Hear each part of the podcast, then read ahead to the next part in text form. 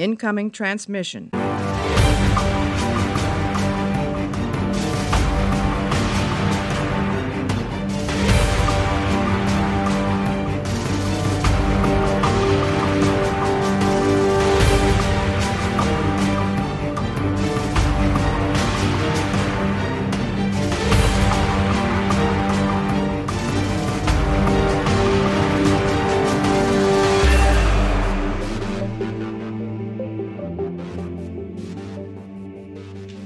Hallo und herzlich willkommen zur Folge 13 des Warpcasts. Heute spreche ich mit Marco.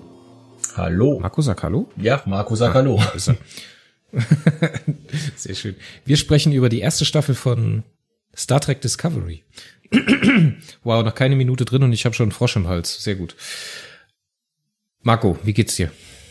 Ja, äh, mir geht's soweit ganz gut. Äh, der eine oder andere hat es vielleicht mitbekommen, dass ich mir eine kleine Auszeit genommen habe. Ähm, war ein bisschen überarbeitet. Ähm, ja, jetzt bin ich wieder da, mehr oder weniger.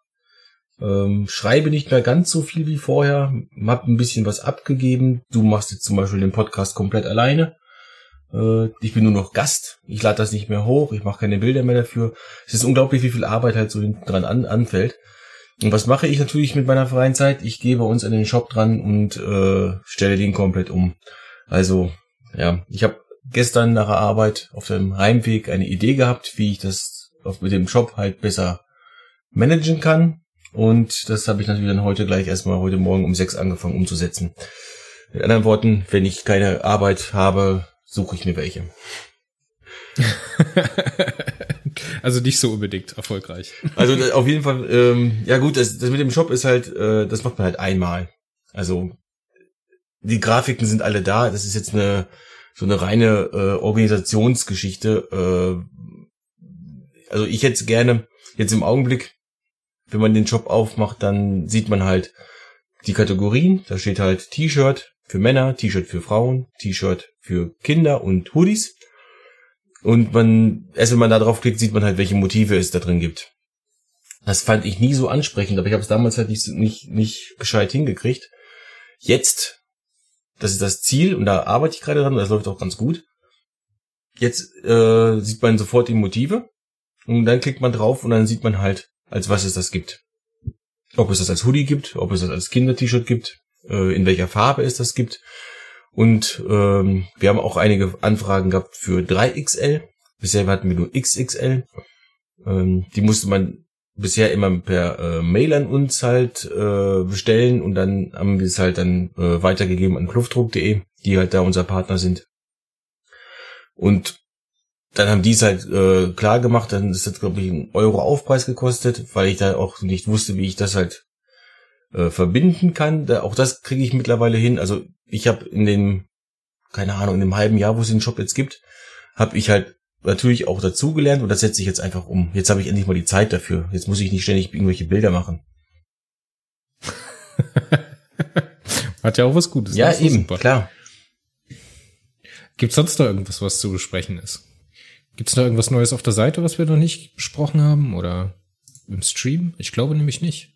Mm, also, wir haben unser erstes YouTube-Exclusive rausgehauen mit diesem äh, oh, ja, Cosplay-Video. Ähm, genau. Da, müsste ich jetzt äh, gemeinsam in der Krise Cosplayers Assemble, habe ich es glaube ich genannt. Äh, da gab es nur positives Feedback für.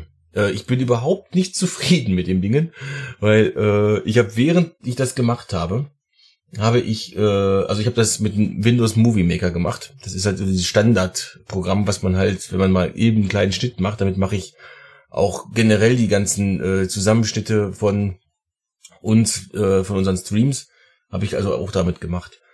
Ähm, und dann habe ich halt äh, mich ein bisschen informiert. Ähm, der Tommy, der äh, bei uns Fotograf ist, ähm, der hat äh, auch macht auch ein bisschen mit Video und der hat dann mir gesagt, du, ich mach das mit Hitfilm Express, heißt das, glaube ich. Und habe ich mir das angeschaut und gesagt, Alter, da kannst du ja coole Sachen mitmachen. Da kann ich halt äh, mir einen Besenstiel nehmen, mich da hinstellen und damit ein bisschen rumfuchteln und dann lege ich im Hitfilm Express halt so diese Lichtschwertanimation drauf. Äh, hab ich, das habe ich gesehen, habe gedacht, Alter, das musst du haben. Und dann habe ich natürlich äh, da gesessen und habe gedacht, boah Gott, das ist natürlich jetzt um einiges schwieriger als das Movie Maker. Ganz klar. Ich habe das das Intro da mit dem äh, das auf einmal dann der Titel aufpoppt und sowas alles, das habe ich mit dem Hitfilm Express gemacht. Ähm, mir war es jetzt aber einfach viel zu viel Arbeit, weil ich hatte das Video eigentlich schon fertig, als ich Hitfilm gemacht, äh, genommen habe. Äh, es war mir jetzt einfach zu viel Aufwand, das jetzt für das Video nochmal alles neu zu machen. Und ich habe halt auch gemerkt, ähm, das Material, was man gekriegt hat, das war halt teilweise einfach unterschiedlich. Ähm, die Qualität der Handycams oder generell der Kameras, ähm, auch die Aufnahmen selbst, manche sind dafür rausgegangen, andere haben es halt im, im äh, Zuhause gemacht. Die äh, Starship Troopers German Division haben sogar ein Video geschickt, was sie mal als Promo äh, gemacht haben, also richtig mit Greenscreen und sowas alles. Ähm, ja, das ist, da liegen Welten zwischen. Ich, ich würde beim nächsten Video das gerne halt dann auch ein bisschen professioneller machen, dass ich vielleicht, wenn wir mal auf einer Convention einen Greenscreen haben oder sowas, dass wir vielleicht ein paar Cosplayer davor holen und sowas und dann, dass die dann halt sowas machen, da irgendwas vorführen oder sowas, was wir am Ende mit einem coolen Hintergrund belegen können. Das wäre so äh, mein Ziel äh, für das fürs nächste Mal. Ähm, aber ansonsten, es gab nur positive äh, Resonanzen, es gab auch ordentlich Views dafür und ein paar Abos. Äh, Ziel erreicht, würde ich sagen. Soll ich mal aktuell reingucken, was es an Views hat? Das letzte Mal, als ich geguckt hatte, waren es, glaube ich, 120 oder so. 140 sind's jetzt. Auch an unserem YouTube-Kanal möchte ich übrigens ähm, rumspielen. Weil äh, mir ist da jetzt aufgefallen, dass die ähm, ja im, bei den Playlists halt immer die erste Folge ganz links steht und ich muss jetzt weiter scrollen, um die neuesten Folgen zu sehen. Ah. Das, ist das ist ein bisschen blöd. Ähm, da muss ich jetzt aber mal gucken. Aber ich, auch YouTube ist für mich halt, ich habe zwar früher mal YouTube gemacht mit äh, Kochvideos, ähnlich wie der Star Smoothie und auch mit Let's Plays und so ein paar äh, Faktenvideos, wie der Track Nerd auch, auch macht. Ähm, nur ging es bei mir hauptsächlich um Gaming. Aber äh, da war ich, war ich nie so weit, dass ich halt mal scrollen musste. Also so viel habe ich nicht gemacht da. Äh, deswegen, das muss ich mir Ja, man kann, man kann auf jeden Fall so eine Zeile anlegen, wo es die aktuellen Uploads dann immer anzeigt. In der Reihenfolge, wie sie hochgeladen wurden. Ja, ich glaube, irgendwie, irgendwie sowas gibt es. Also ich muss mir da mal größere Kanäle halt anschauen äh, und einfach gucken oder einfach mich mal ein bisschen durchklicken. Ähm, aber eins nach dem anderen halt, noch läuft es ja, ich, ich komme ja mit dem Hochladen nicht mal hinterher. Ähm, da fehlen noch etliche Podcasts und da fehlen noch etliche äh, Let's Plays. Ich bin froh, dass ich halt meinen Stream ähm, immer relativ schnell äh, hochgeladen kriege, weil da meistens nicht so viel zu schneiden ist, weil ich keine Pause mache. Hier muss ich nur den Anfang ähm, kürzen. Und das war's im Prinzip. Wenn du, ja, ist egal. Das können wir ja mal nach, nachhinein besprechen, wie wir das vielleicht noch ein bisschen streamline können. Aber wir hätten ja auch die Möglichkeit, das alle lokal aufzunehmen und schon mal vorzubereiten. Hm. Und dann für den Upload einfach irgendwie bereitzustellen. Das kann ich, das Aber kann ich, das kann ich ja runterladen. Das ist ja nicht das Thema. Das, das, das ist nicht so viel, ähm, so viel Aufwand. Das, äh, so ein drei Stunden Video einzuladen in einer, in einer guten Qualität braucht halt aber nur auch mal eben eine Stunde. Und das Speichern dauert auch mal wieder eben eine Stunde und der Upload dauert auch wieder zwei Stunden. Also Das ist, das ist halt einfach so. Da muss man mit leben. Ja. Das Leben ist hart. Ja, Keine Arme, keine Kekse, mein Freund. genau. So, habe ich noch irgendwas zu erzählen? Hm. Ja, erzähl du wollen doch mal. über Star Trek Discovery Ja, sprechen. aber erzähl du doch jetzt mal, ähm, wie, wie es sich anfühlt als komplett alleinverantwortlicher für den Podcast bei uns. Ja, easy halt, ne? Ich kann's halt nach, ich kann's halt nach meinem Pacing machen, ne? Das heißt, wenn ich dann fertig bin mit Schneiden, kann ich das Ding direkt hochladen, kann den Artikel dazu anlegen und ich muss es dir halt nicht schicken. Du musst Zeit finden, dass du es hochladen kannst, beziehungsweise ähm, du musst es ja dann erst aus meiner Cloud runterladen und dann bei Podigy hochladen, dann den Artikel auf der Seite dazu schreiben, dann in die Redaktion geben, also ins Lektorat etc. pp, dass dann noch jemand drüber guckt, wegen SEO-Lesbarkeit, pipapup. Das kann ich ja jetzt alles selber machen. Und das meiste, ich meine, bei den Wobcast machen wir ja auch nicht unbedingt viel Aufwand beim Text. Das ist ja meistens immer bloß ein kleiner Textschnipsel. Da ist sowieso nicht viel Zeit, die man davon, dafür braucht. Ähm, ist natürlich doof dann, wenn ich mit Mario eine Folge mache, du überhaupt nicht mit dabei bist und dafür dann den Text schreiben musst und hin und her hoch und runter. Dann mit den Bildern. Bilder haben wir auch nicht, rela also relativ wenige. Das ist halt einfach bloß einmal die Folgengrafik, dass die aktuell hoch ist und dann es macht es mir halt einfacher, mir das ein bisschen so zu, zu planen. Es ist halt immer noch ein bisschen viel Aufwand mit der Absprache, ne? Ich meine, wenn man dann halt hier den Podcast macht, ich kann mich natürlich auch alleine vors Mikrofon setzen, aber das macht nur im Ausnahmefall wirklich viel Sinn. es ist halt immer schwierig, die Termine zu finden. Ne? Wir haben jetzt auch noch zwei ähm, Autoren Interviews für den Podcast, also wo wir dann über ein spezielles Thema, über das Storytelling, wo wir auch beim letzten Mal drüber gesprochen haben, was wir da nochmal vertiefen wollen. Und da ist es halt immer so ein Problem, dann einen Termin zu finden, die Leute richtig zu, zu briefen, also das heißt mit der Technik und so weiter und so fort. Und wenn dann, es klingt jetzt vielleicht ein bisschen überheblich oder ein bisschen doof, aber wenn dann halt jemand aus der Redaktion, der sich vorher mit Podcasts noch nicht so auseinandergesetzt hat, dem das dann die ganzen Tricks und Kniffe zu zeigen, welches Programm brauchst du, wie machst du am besten das Backup, äh, wie kann man das aufnehmen, worauf muss man achten, hat man vielleicht ein Mikrofon, muss man die Treiber nochmal aktualisieren. Ich meine, mit Mario und mit dir, dann ist es jetzt mittlerweile schon, wir setzen uns halt hin und machen es halt einfach. Ja? Das ist dann nicht mehr so ein ewiger Vorspiel, wo wir dann noch große Technikprobleme lösen müssen. Das ist dann halt ein bisschen einfacher. Aber ja, ich find's gut. Also mir macht's. Es ist halt für mich besser in Portionen zu fassen so und mit meinem Tagesablauf übereinzubringen. Mhm. Weil ich ist dann halt auch einfacher, alleine halt Montagabend noch was hochzuladen, was dann Dienstag kommen soll, als wenn man dann wieder über zwei, drei Ecken miteinander sprechen muss. Ja. Ja. Ich glaube, wir sind alle ganz zufrieden mit der Situation, oder? Dir gefällt's, glaube ich, auch so. Ja, also ich kann im Augenblick nicht klagen. Ähm, ich habe meine Reviews erstmal jetzt äh, eingefroren. Ähm, eben halt um die Arbeitslast ein bisschen zu äh, reduzieren. Das sind ja alles äh, Classic Reviews, die ich halt schreibe. Ähm, es ist also nicht schlimm, wenn das jetzt mal einen Monat Pause pausiert. Deswegen schreibe ich jetzt ein paar Artikel. Morgen kommt da übrigens ein neuer. Also wahrscheinlich kommt der jetzt vor dem Podcast. Aber äh, von heute, äh, von heute aus gesehen, wo wir es aufnehmen, natürlich dann morgen. Ähm, ja, und gucke ich mal, dass ich da so ein bisschen was mache. Das, diese normalen Artikel fallen mir sehr viel leichter als ein Review. Ähm, ja, und dann kann ich halt meine Energie jetzt wo an andere Baustellen, äh, also mit dem Shop war ich zum Beispiel von Anfang an nicht zufrieden. Habe ich ja schon gesagt, äh, da wollte ich schon immer mal wieder dran. Und jetzt habe ich halt ein bisschen mehr Zeit und kann das mal machen. Wenn sich jetzt noch mein Team immer daran halten würde, dass zum Beispiel äh, Sabi, also meine Frau Sabi, für den Redaktionsplan äh, zuständig ist und nicht ich, ähm, dann wäre das wunderbar. Ach, komm. Eile mit Weile. Das kommt auch noch. Ja, ja, klar. Ähm, da, das, das, das, das ist, macht vielleicht jeder, was er soll. Das ist halb ernst. Äh, also ich sag dann immer, das ist, das ist Sabis Baustelle, aber wenn die schon mit mir reden, dann kann ich, kann ich halt auch kurz, kurz mal in Redaktionsplan reingucken, ist ja kein Thema. Marco, dann haben wir jetzt erstmal genug geschwätzt, oder? Ja, denke ich auch. Wollen wir mal ins Thema einsteigen? Wir sprechen heute über die erste Staffel von Star Trek Discovery und wir werden uns ungefähr an dieselbe Gliederung halten oder an denselben inhaltlichen Aufbau wie bei Picard. Wir wollen am Anfang erstmal über den Hype sprechen, das heißt, wie die Rezeption auf unserer Seite vorm eigentlichen Launch war. Auf Netflix hast du es wahrscheinlich auch gesehen, ja. genauso wie ich, oder hast du es auf CBL Access? Nee, nee, CBS auf, äh, auf Netflix. Gesehen? Okay. Dann wollen wir einmal über die Schauspieler mit einer Liste ganz kurz mal die Schauspieler abklappern. Und dann wollen wir in den Spoiler-Teil einsteigen oder ja, die größten Batzen mit der Geschichte abarbeiten. Wie gesagt, nur die erste Staffel mit vielleicht hier und da ein, zwei Exkursen in die zweite oder in andere Staffeln von anderen Serien, in die Handlung und am Ende wollen wir noch zur Kritik und zum Fazit kommen. Aber Mario, wir wollen ja nicht bloß über die Serie sprechen, wir wollen ja auch, ich meine, du hörst es und du kriegst wahrscheinlich direkt wieder eine Gänsehaut. Hörst du das? Es gab auch Bücher zu Discovery.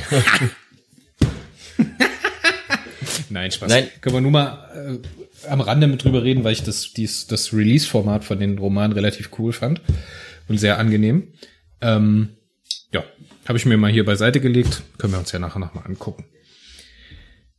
Marco, wann hast du es mitbekommen, dass es Star Trek Discovery geben Boah, Ähm, da fragst mich jetzt was. Ähm, also ich kann es auf jeden Fall nicht auf ein Datum äh, festlegen. Ähm, es ist halt so, das muss ich jetzt mal ganz, ganz ehrlich sagen, ich hatte das Interesse an Star Trek zeitweise verloren.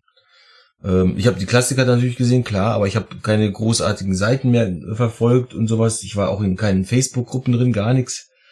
Ähm, war in, in dem Forum, in dem ich früher aktiv war, war ich nicht mehr oder war ich theoretisch noch, aber da war halt to tote Hose und ich hatte kein Interesse mehr daran, da reinzuschauen. Ähm, was an den Calvin-Filmen halt einfach lag. Ähm, die habe ich mir im Kino angesehen, die habe ich mir auf Blu-ray gekauft, äh, die stehen im Regal, äh, die schaue ich auch jetzt ab und zu nochmal, ähm, aber ja, das ist halt so wie ähm, man eben halt eine alte Gewohnheit immer mal wieder macht. Ähm, ich habe mich nicht, ich habe mich nach dem ersten Star Trek im, im Kelvin-Universum nicht auf den zweiten gefreut. Ich habe mich nach dem zweiten nicht auf den dritten gefreut, aber ich habe es mir trotzdem angeschaut. Weil da steht Star Trek drauf. Ich muss wissen, worum es geht. Ganz einfach. Ich möchte zumindest mitreden können. So. Dann habe ich halt mitbekommen, dass äh, die Sonequa Martin Green bei Walking Dead aufhört. Dass ich zu dem damaligen Zeitpunkt halt wirklich ja zum Erbrechen quasi geguckt habe mit meiner Frau zusammen. Ähm, und zwar für die Hauptrolle in Star Trek Discovery. Und da ging dann meine äh, ja, humanoiden, humanen, äh, menschlichen Ohren hoch, so dass sie schon fast in äh, Vulkanierstellung waren. Ähm, da wurde ich hellhörig. Da habe ich halt ein bisschen gegoogelt und so weiter und mir das angeschaut, äh, was es da für Infos gibt und so. Aber ich habe äh, tunlichst vermieden, mich irgendwie zu spoilern. Also habe ich einmal gegoogelt, einmal geguckt, was gibt es für Infos, wann startet die Serie und wo. So, ich habe den Start von Discovery sogar verpennt, weil ähm, ich auch. Ich hatte zu dem Zeitpunkt noch kein Netflix oder äh, ich hatte zu dem Zeitpunkt kein Netflix mehr. Ähm, wir haben das früher halt gemacht, dass wir immer gewechselt haben zwischen Netflix und Prime und sowas halt alles und ähm, jetzt haben wir halt alles. Ähm, und wir haben damals halt äh, hauptsächlich Sky geguckt. Wegen Walking Dead eben. Äh, und Game of Thrones. Und deswegen hatten wir zu dem Zeitpunkt keinen Netflix. Und dann hab ich, äh, bin ich, glaube ich, erst bei Folge 5 eingestiegen. Und deswegen habe ich dann, also ich glaube, es war Folge 5 oder so, wo ich halt eingestiegen bin. Die habe ich natürlich dann halt äh, weg, weg, äh, hintereinander weggezogen und mir angeguckt. Und danach bin ich überhaupt dann erst in diese Fangruppen reingegangen ja, auf, auf Facebook und so weiter, weil da hatte ich Redebedarf. Und schon, ja, war ich wieder mittendrin. Also eigentlich wollte ich mich komplett aus so ziemlich allen Fandoms raushalten, nachdem ich äh, vor ein paar Jahren halt äh, mit Fandoms, oder mit einem Fandom oder beziehungsweise mit bestimmten Vertretern dieses Fandoms äh, ziemlich auf die Schnauze gefallen bin. Aber äh, nee, was habe ich dann dann gemacht? Kurz nach Discovery habe ich halt angefangen drüber zu schreiben und mh, etwas weniger als ein Jahr später äh, habe ich Warpcore ins Leben gerufen. Also, das hat nicht geklappt, dass ich mich aus dem Fandom raushalte. Nachhaltig hat es nicht geklappt. Ja, aber immer, immerhin, ich war ungefähr fünf Jahre, äh, fünf Jahre komplett aus allen Fandoms verschwunden. Naja, fast. Bei mir war es ganz ähnlich. Ich hatte es auch irgendwie total vergessen. Also ich hatte es auf jeden Fall irgendwo mal gelesen, dass es eine neue Star Trek Serie geben wird. Jetzt muss ich aber ganz genau nochmal nachdenken, weil so ganz genau ich, das Problem ist, mein Hirn funktioniert wie das von Kelly Bundy. Das heißt, wenn ein neuer Gedanke kommt, muss ein alter Gedanke gehen. Und ich glaube, irgendeine unwichtige Information hat mein Wissen über was eigentlich in 2017 bei mir passiert ist, gelöscht. Drücken, ist aber auch egal. nicht reiben. Das war die Information. wow.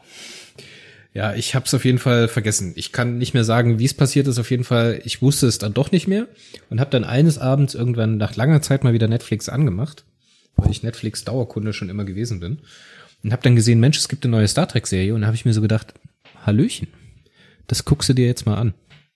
Aber ich habe es einfach geguckt. Also ich habe mir dann nichts durchgelesen. Ich habe mir auch, äh, ich kann jetzt nicht mal mehr sagen, ob das ein serieller Release war, also ob jede Woche eine Folge gekommen ist oder ob das einfach als ein großer Chunk veröffentlicht wurde, weil als ich's geguckt habe, waren schon wieder alle Folgen veröffentlicht. Hab's anscheinend einfach nicht mitbekommen. Ist ja auch. Es war auf jeden Fall jede Woche ich, eine Folge. War das so, mhm. ja? Ich kann es nämlich ehrlich gesagt nicht mehr sagen. Dann habe ich mir das angeschaut und dann, ich habe mich aber halt aus allem herausgehalten. Ich habe mich um Spekulationen herausgehalten, ich habe keine Hintergrundinfos gelesen, ich habe es halt wirklich einfach geguckt. Das ist so ein bisschen mein Ding, das brauche ich auch, um das dann auch irgendwie für mich wertschätzen zu können. Es hilft mir dann immer nicht, News zu lesen oder dann zu lesen, alles klar, der, der äh, Typ, der die Kamera gehalten hat, der hat gewechselt und der hat gewechselt und der hat gewechselt. Das interessiert mich nicht, das brauche ich auch nicht wissen. Ich will das dann einfach nur das Produkt konsumieren. Und dann habe ich es geguckt und war extrem, also ich habe ja den Hype einfach verpennt oder vergessen. Ich habe nicht aufgepasst und war dann extrem gehypt auf die zweite Staffel und habe mich dann sehr, sehr, sehr gefreut. Aber um die zweite Staffel soll es heute nicht gehen und ich will mein Fazit dafür nicht vorwegnehmen. Wir wollen über die erste äh, äh, Staffel reden. Uh.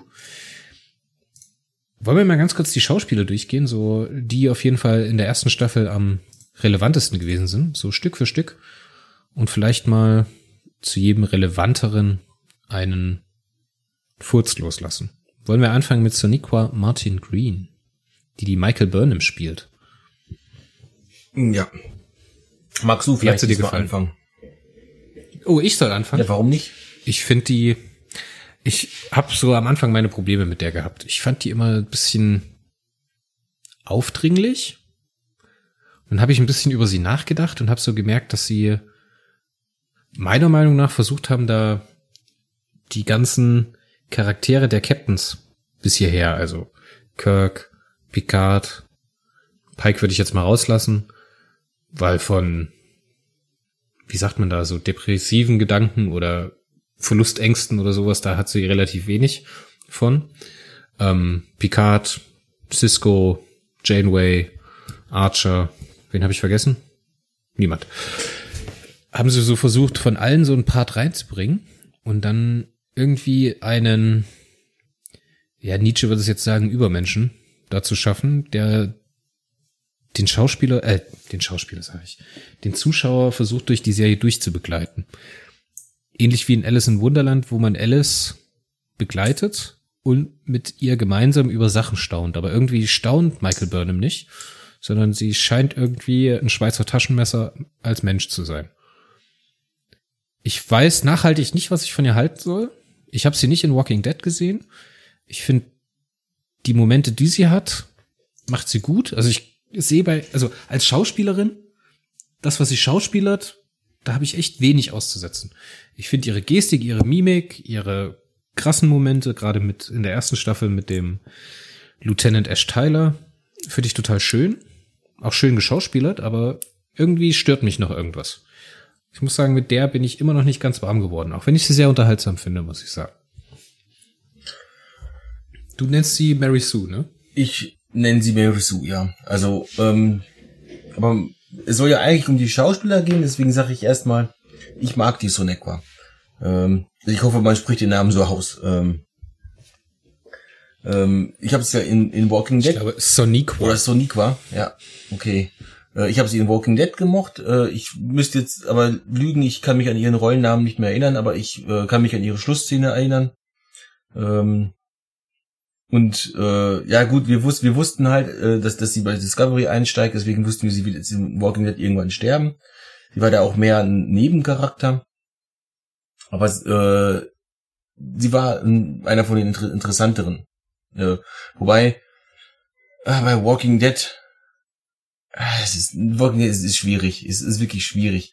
Ähm, jedenfalls, äh, wie du, wie du gesagt hast, ähm, die macht das gut. Ähm, man, man, man kauft dir das teilweise auch ab. Ähm, ich finde nur, prinzipiell, ähm, habe ich ein, einfach ein Problem mit Burnham. Eben weil Mary Sue, dann weil äh, die sich ähm, in ihrer Eigenschaft als Mary Sue halt auch erlauben darf, was sie will. Also diese Frau hat aus der Sicht der Sternenflotte den Krieg mit den Klingonen begonnen. Bei dieser Schlacht am Doppelstern sind 600 Leute gestorben. Ja, da müssen wir, da müssen wir später nochmal drüber reden. Das gehört meiner Meinung nach in die Handlung. Hm, für mich gehört es, gehört es jetzt zu, zu Burnham. Äh, aber äh, 15, also am Ende von Staffel 1 darf sie tatsächlich diese äh, Ansprache halten, obwohl sie halt nur ein Lieutenant Commander ist. Sie darf diese äh, Ansprache halten, hey, wir sind die äh, Sternenflotte, bla und sowas alles. Das ist ein bisschen too much einfach. Wenn man Burnham einfach nicht so äh, extremst überzeichnen würde, wäre es wahrscheinlich ein super toller Charakter. Wenn man, also ich finde gen generell das Konzept von Burnham, ähm, oder, ja, das, das gehört jetzt zur Handlung. Das gehört jetzt definitiv zur Handlung. Ähm, also machen wir das dann später. Ähm, also Soniqua, toll, Burnham, mau. Ja, das ist ein persönliches Fazit, was wir mittragen können. Doug Jones als Commander Zaru. Ja, da fange ich jetzt an. Fantastischer Typ. Ja. Nein, ich will. Ja. Fantastischer Typ. Okay. Ich liebe diesen Menschen. Der ist so eine Maschine, ey. Was der macht. Gerade als Schauspieler, ey. Ich weiß nicht, ob du, was du von ihm kennst. Also der hat ja ewig viele ähm, Rollen gespielt, wo man sein Gesicht nie so wirklich erkennen kann. An den Augen erkennt man es immer, weil die sehr signifikant sind, an der Kinnpartie auch. Aber er hat zum Beispiel gespielt in Hellboy, er hat diesen, dieses Fischwesen bei Hellboy gespielt, er hat äh, Shape of Water, ja, Shape of Water hat er gespielt, dann hat er gespielt äh, Pan's Labyrinth, er hat den Pan gespielt. Und wenn man sich diese Filme alle hintereinander anguckt und dann Saru in Discovery sieht, dann ist es einfach so Boom. Da, weil du erkennst das immer wieder, seine Handbewegung, so wie er Sachen anfasst. Er hat ja dann immer so Silikonmasken und Silikonhandschuhe an, wo der halt kein Gefühl drin hat. Aber dieses Fremdartige, diese Mikrogestik, die der hat, unfassbar. Gerade wie der Saru durch die Gänge von der Discovery läuft, wenn er so die Arme hinter seinem Körper immer so schwingt, weißt du? Der läuft ja immer so wiegend. Jetzt haben sie den äh, Kelpianern ja auch noch eine andere Anatomie angedacht, dass er so Art, ich würde jetzt sagen, Hufe hat oder paar Hufe, ich weiß es nicht. Ich glaube, das ist nicht ganz erklärt. Ähm, Finde ich fantastisch. Auch dieses Schnalzen, was er immer macht mit der Zunge. Hörst du das manchmal? Das ist wirklich toll. Also wirklich, wirklich toll. Ich würde mal gerne wissen, was an der Rolle ähm, von dem Schauspieler kommt, also von Doug Jones und was wirklich im Drehbuch gestanden hat. Würde ich mal sehr interessant finden. Ja, Müsste ich mal nachlesen, ob es da irgendwas gibt. Fantastischer Typ. Ich liebe den. ja, ähm, also Doug Jones sollte, glaube ich, zur Destination Star Trek dieses Jahr kommen. Ich habe mich darauf sehr gefreut, äh, weil ich ihn genau solche Sachen fragen wollte. Wie viel Doug steckt in Saru? Ähm, aber ja, äh, die derzeitige Situation ähm, sorgt dafür, halt, wir wissen, die Destination ist ver äh, verschoben worden, auf Anfang Oktober, glaube ich. Aber wir wissen halt jetzt noch nicht genau, ob alle Darsteller, die halt auch äh, zugesagt haben, auch kommen können. Die meisten sind immer Amerikaner. Amerika hat es ein bisschen härter getroffen als uns. Ähm, wer weiß, wer weiß. Und Oktober ist halt auch noch lange hin, das sind noch fünf Monate. Ja, oder sagen wir lieber vier Monate. Äh, Es ist, glaube ich, Anfang Oktober. Ähm, jedenfalls, ich äh, vergöttere Doug Jones auch. Also, ähm, genauso wie äh, Ron Perlman, den, den mag ich auch richtig gut. Der hat einfach dieses Gesicht dafür. Und die beiden zusammen in Hellboy. Äh, lassen wir mal den zweiten Teil jetzt außen, außen vor, der war nämlich echt nicht so, äh, so, so pralle. Aber der erste Teil, die beiden zusammen, das war ein- einfach göttlich. Ähm, und du hast vollkommen recht, diese, diese Handbewegung, die er macht. Äh, also man, man, auch trotz dieser Maske, und bei, äh, als Ape Sapien sieht man ja nicht mal seine Augen, äh, sondern man, man, der hat immer diese Brille auf und diese Fischaugen da drüber. Ähm, selbst da erkennt man, das ist Doug Jones, weil er eben diese, ja, da, da ist es halt Gem- äh, Gestik auf jeden Fall. Und bei, bei Saru sieht man es halt auch. Weil Saru ist halt vom Charakter her ein ganz anderer, natürlich als Abe Sapien. Ähm, aber tr- trotzdem merkt man das halt beiden halt an. Eben durch diese Gestik und so weiter und durch, äh, ja, ähm, ich habe Hellboy jetzt nie im Original gesehen, äh, deswegen kann ich jetzt da nicht die, äh, den, den Vergleich, äh, also in der Original äh, ich hab, kann da jetzt deswegen den Vergleich nicht ziehen zwischen den äh, Spra zwischen der sprachlichen Sache. Aber zumindest in Discovery mochte das halt auch super. Ähm, für die Reviews, die ich ja äh, geschrieben habe, habe ich schaue ich grundsätzlich Deutsch, Englisch, Deutsch, ähm, damit ich halt möglichst viel mitbekomme über die Episode. Und Ich glaube, der ist auch Theaterschauspieler gelernter, oder? ich glaube, das ist so, sind so ziemlich fast alle äh, Star Trek Schauspieler, zumindest die äh, älteren. Und Doug Jones kann, kann durchaus sein, müsste man jetzt bei uns im Spotlight mal nachlesen. Da stehen auch ein paar andere von seinen Rollen drin.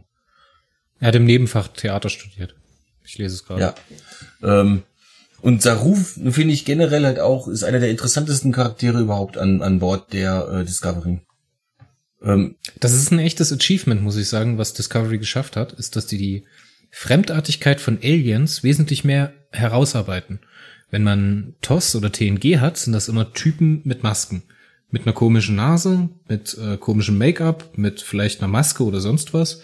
Aber die, wenn du jetzt zum Beispiel die Klingonen hast, oder nehmen wir mal die Terraner, so, da machen sie es auf einer erzählerischen, kulturellen Ebene, die halt immer ganz anders sind als Menschen oder Föderationen oder Andorianer oder sowas. Das, das haben die da und das finde ich gipfelt so in Saru, weil er halt so ganz anders ist von seiner Gestik, so sieht man auch sonst selten, ne? Also jetzt mit den Klingonen mal außen vor, die haben noch andere Probleme. Aber ich finde das richtig, richtig toll, dass die das da so rausfummeln. Das ist ein ganz anderes Typ. Ganz tiefer Charakter, ganz tiefe Rolle, ganz viel Backlore, die Kelpianer. Tolle Geschichten. Auch in den Büchern übrigens. Über ihn gibt es nämlich auch einen Roman. Genauso wie über die Soniqua Martin Green.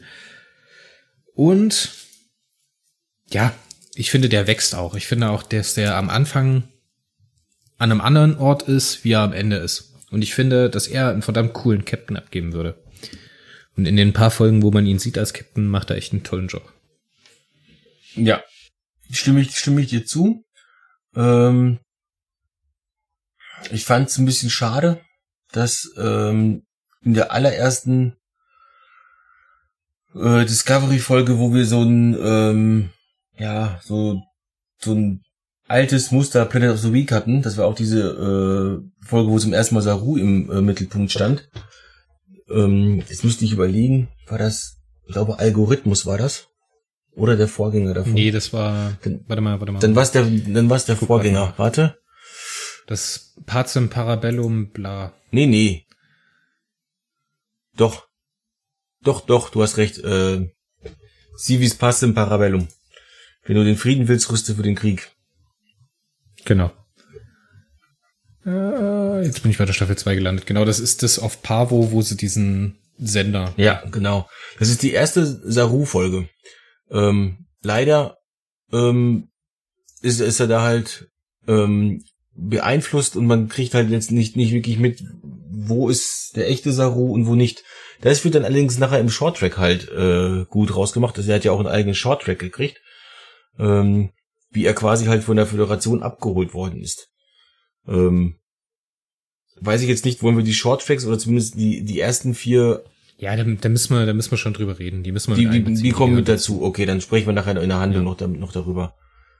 Die habe ich in meinem persönlichen Rückblick, äh, was übrigens der erste Artikel von äh, Warpcore überhaupt war. Ähm,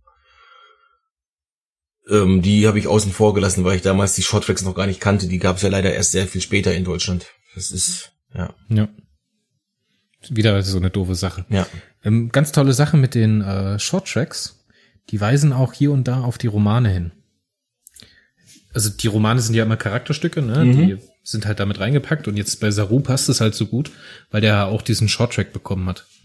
Und in diese die Romane widmen sich halt immer einzelnen Charakteren oder halt in dem einen Fall zwei Charakteren. Und da gibt's einen zu Saru, einen zu Burnham, einen zu äh, Giorgio und Lorca, einen über die Enterprise, was die in der Zeit der ersten Staffel machen, und eine über den Stamets. Den habe ich jetzt selber noch nicht. Ich weiß noch gar nicht, ob der überhaupt schon rausgekommen ist. Ob der jetzt schon draußen ist. Ich glaube, entweder Juli oder August sollte der kommen. Ich meine, ist ja auch wurscht. Ich meine, der letzte war der eben von äh, Pike ähm, den haben wir vor kurzem in der Rezension von Götz gehabt. Und ich meine auch, dass die Discovery-Romane, genau wie der Picard-Roman, sogar Kanon sind. Die haben sich jetzt bei CBS da auch wieder was Tolles einfallen lassen. Die machen jetzt. Ja, die wollten die, das wollten die auf jeden Fall machen. Das haben die auch am Anfang gesagt. Die Kirsten Bayer hat es auch ähm, gesagt. Leider gibt es ein paar Probleme, da die Romane in Teilen der abgewandelten Entwicklung von der Serie nicht mehr folgen oder halt die Folge, äh, die Serie den Roman nicht mehr folgt. Die widersprechen sich hier und da ja, okay. in Kleinigkeiten. In einzelnen Aussagen zwar nur, man könnte es halt immer noch als Kanon stehen lassen, aber es funktioniert halt nicht ganz rund. Ich finde aber trotzdem schön, weil das halt anscheinend ähm, äh, Skripts gewesen sind, die die Schauspieler genauso für die Rolle bekommen haben, die dann auch die äh, Autoren bekommen haben, um den Roman zu schreiben. Von daher ist es so sehr schön, wenn man den Roman liest über Saru, die erste Staffel sieht und dann hast du selber angesprochen, die Folge Sivis Pazim Parabellum, ne? wie er dann am Ende von der Folge, beziehungsweise am Anfang von der Folge, Folge, also von der nachfolgenden Folge, ähm, reagiert, als die Pavone oder wie heißen die? Pa Pavana meine ich. Pavane dann durch die Klingonen bedrängt werden. Man erinnert sich dann, dann fliegt die Discovery bloß mit äh, Warp-Geschwindigkeit, um dann halt zurückzuspringen, um die das Schiff der Toten anzugreifen. Da ein, sieht man halt so schön die Charakterentwicklung von Saru. Wie gesagt, wer das nochmal anschaut, sollte da mal drauf achten, weil das halt wirklich so ein krasser Cut ist. Weil dann Saru auch nochmal so Selbstbewusstsein entwickelt. Aber wir haben schon wieder viel zu lange über Doug Jones geredet. Ja. Gehen wir mal weiter zu Anthony Rapp. Paul Stamets, der Chefingenieur, der Exzentriker. Das Plot-Device Nonplusultra. Ja, sympathischer Typ, tolle Rolle, aber irgendwie auch wieder zu gimmicky. Der taucht mit zu oft auf und ist dann aus irgendwelchen Gründen die eine Lösung, die alles schacht. So die Endgültigkeit in dem Charakter fehlt mir halt ein bisschen. Mm. Also ich habe ich habe meine Probleme mit äh, mit dem Stamets gehabt. Gerade am Anfang war er ja wirklich einfach nur ja ein arrogantes A-Loch. Ähm, vor allem gegenüber Burnham, wobei äh, das ich noch verstehen kann. Hallo, die ist die Schuldige, also zumindest halt äh, aus Sicht der Föderation die Schuldige für den Krieg, äh, der unzählige Leben gekostet hat. Natürlich ist man da auf die Burnham nicht gut zu sprechen, aber er war generell sehr hochnäsig und sehr herablassend anderen Leuten gegenüber. Ähm, das hat sich um dann gleichzeitig um dann gleichzeitig in der äh, Harry Mudd Folge diese tolle Szene zu haben, wo er dann einfach mitten im Chaos, mitten in dieser Zeitschleife mit Burnham auf dem Gang steht, fünf Minuten bevor die Discovery in die Luft fliegt und fängt an mit ihr zu tanzen gleichzeitig in einem Charakter. Total schwierig. Ja. Sehr ambivalent. Ja, ganz, ganz klar. Äh, wobei äh, er zu dem Zeitpunkt schon, ähm, das war ja schon Folge 7, ähm, also so grob Halbzeit. Mhm. Da hat er, ähm, da hat er ja schon ähm, sich entwickelt. Also er macht, er macht eine interessante Entwicklung durch, ganz klar. Ähm, aber eben hauptsächlich als Plot-Device, wie du schon gesagt hast. Äh, menschlich wird er einfach halt nur ein bisschen gelassener. Er entwickelt eine Freundschaft zu Tilly und zu Burnham, aber Burnham ist sowieso mit jedem auf dem Schiff befreundet. Ähm, von daher, okay. Ähm, aber die, Dynamik zusammen mit Tilly finde ich ganz in Ordnung. Ähm, da habe ich weitaus schlimmere Sachen gesehen. Also dann äh, ich bin jetzt kein keiner von den äh, Wesley-Hatern oder sowas und äh, der Will Wheaton, äh, den kann ich sogar richtig gut leiden. Ähm, ich fand nur diese Dynamik zwischen Wesley und Jordi immer ein bisschen doof. Ähm, eben weil Wesley auch eine Mary Sue ist. Ich glaube, der, der äh, ich glaube, der, ähm, es gibt, glaube ich, sogar einen männlichen. Stamets? Nee, es gibt, glaube ich, so einen männlichen Begriff für Mary Sue. Ähm, wahrscheinlich Gary Sue oder so. Egal. ähm, ja, aber, aber Wesley war nichts anderes als Burnham im Prinzip. Nur das, nur halt fürs Engineering. Ähm, die, die, die Dynamik zwischen Wesley und Jordi, die fand ich halt immer ein bisschen blöd. Ähm, aber ähm, zwischen Tilly und Stamets, äh, eben weil, oh, das liegt aber hauptsächlich, glaube ich, an, an Tilly, weil Tilly eben halt äh, komplett durch den Wind ist. Ähm, und Stamets quasi so den, der, der die Vaterfigur mehr oder weniger für sie spielen kann äh, und so ein bisschen Vernunft, Vernunft, äh, ein bisschen äh, Piano da reinbringt, finde ich das richtig gut zwischen den beiden. Auch zum Ende von Staffel 1 äh, haben die einen sehr, sehr äh, schönen Moment. Ähm, ich glaube, es ist Ende von Staffel 1 oder es ist Anfang Staffel 2, deswegen möchte ich da jetzt nicht zu sehr ins Detail gehen. Ähm, ja, ähm, auf jeden Fall.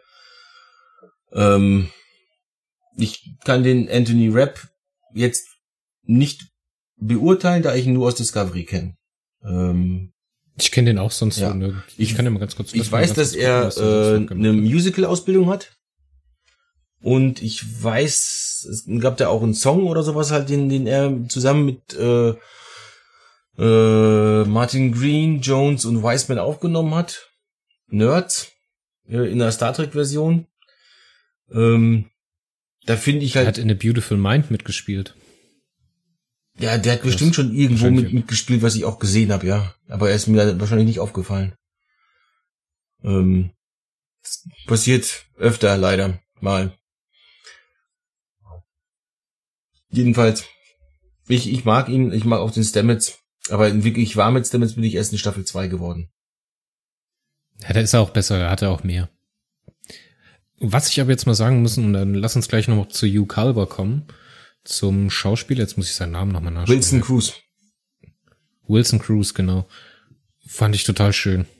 Dass die, es ist ja das erste homosexuelle männliche Pärchen in Star Trek. Ich glaube, weibliche gab es auch noch nicht. Es gab in Deep gab's, Space, glaub ich, auch es gab nicht. in Deep Space Nine halt eine Szene, wo äh, Jadzia Dex ähm, einen ehemaligen Partner, Ah, ja, ja, diese Geschichte, hat. wo der andere Trill, genau, die sich, ja gut, das zwei lasse ich jetzt nicht so zählen. ähm, aber eigentlich müsste man äh, Zulu aus dem Kelvin-Universum als ersten, ja, ich sag mal, Schwulen äh, ansehen.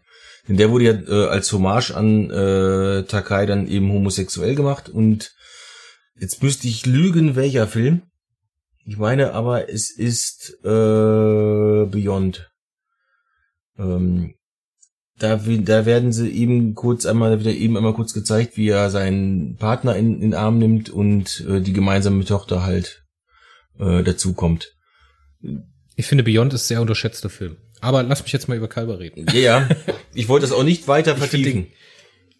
Ich finde den Kalber allgemein total, auch als Mensch total äh, interessant und äh, sympathisch. Ich folge dem auch auf Twitter und Instagram.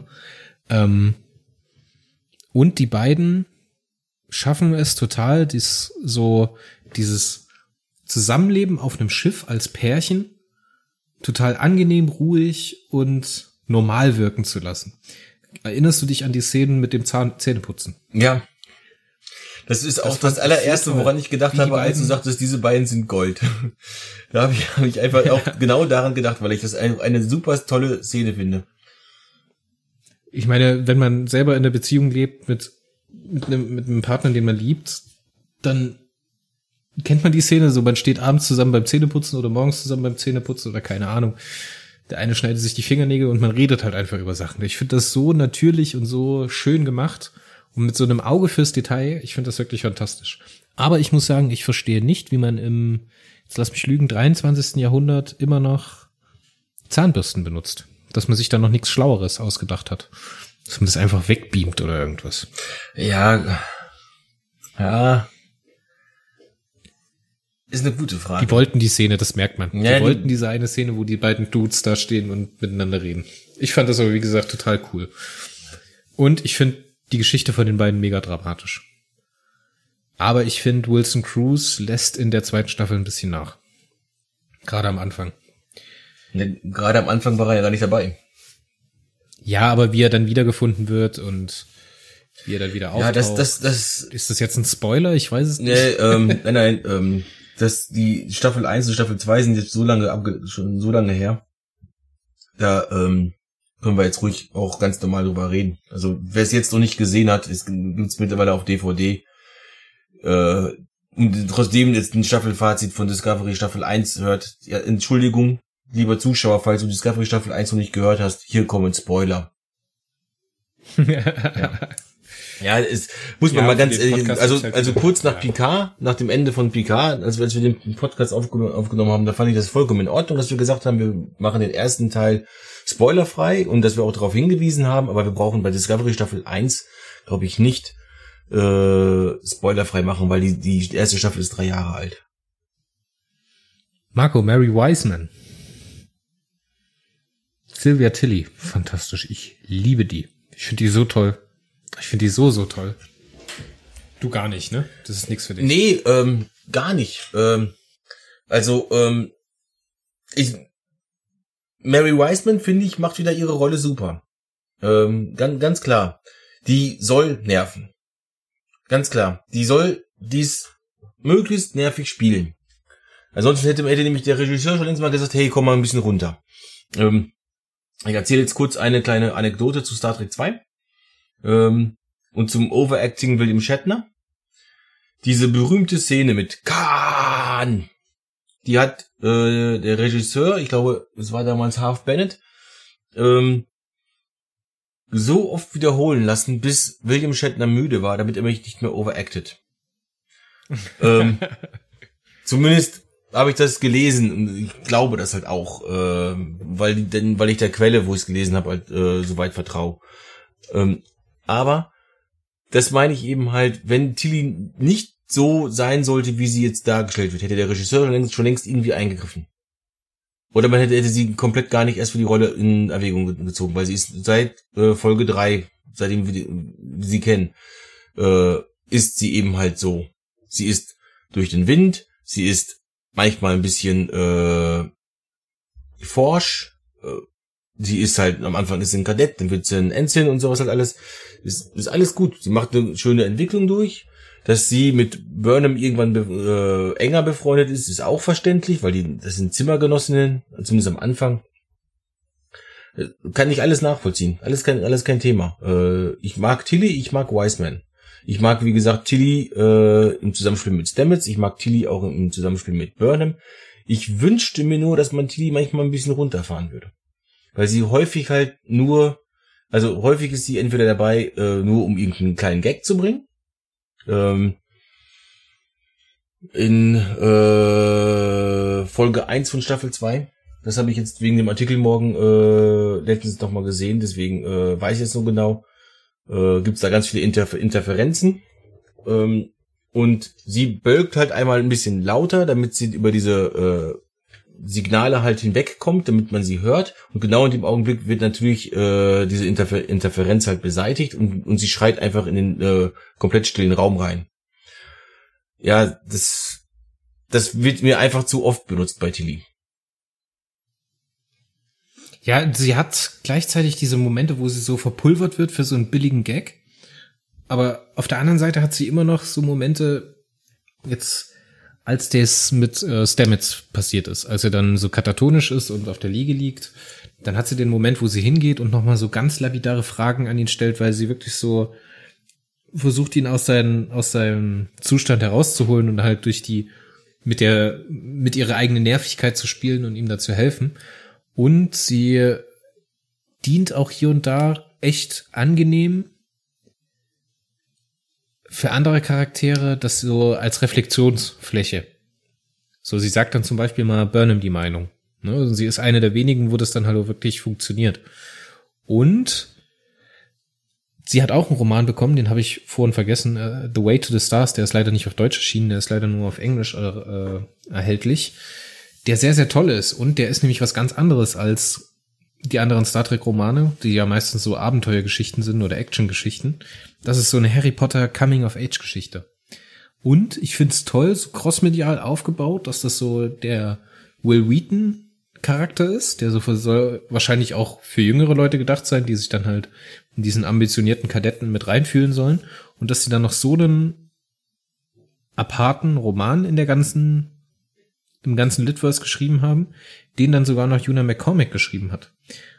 Die macht es da echt gut. Also wenn man mal ein bisschen anderen Roman lesen möchte oder sonst mit Star Trek Roman nichts gelesen hat, ist es ein sehr, sehr guter Anknüpfungspunkt, wenn einem Mary Wiseman als Sylvia Telly gefällt.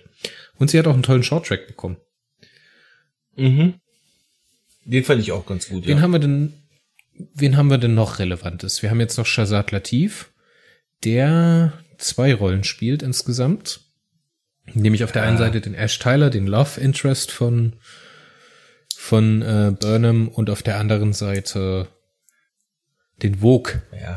Wie findest du den? Wie gefällt dir der? Also ich habe Shazad Latif letztes Jahr auf der FedCon kennengelernt. Ist ein super toller Typ.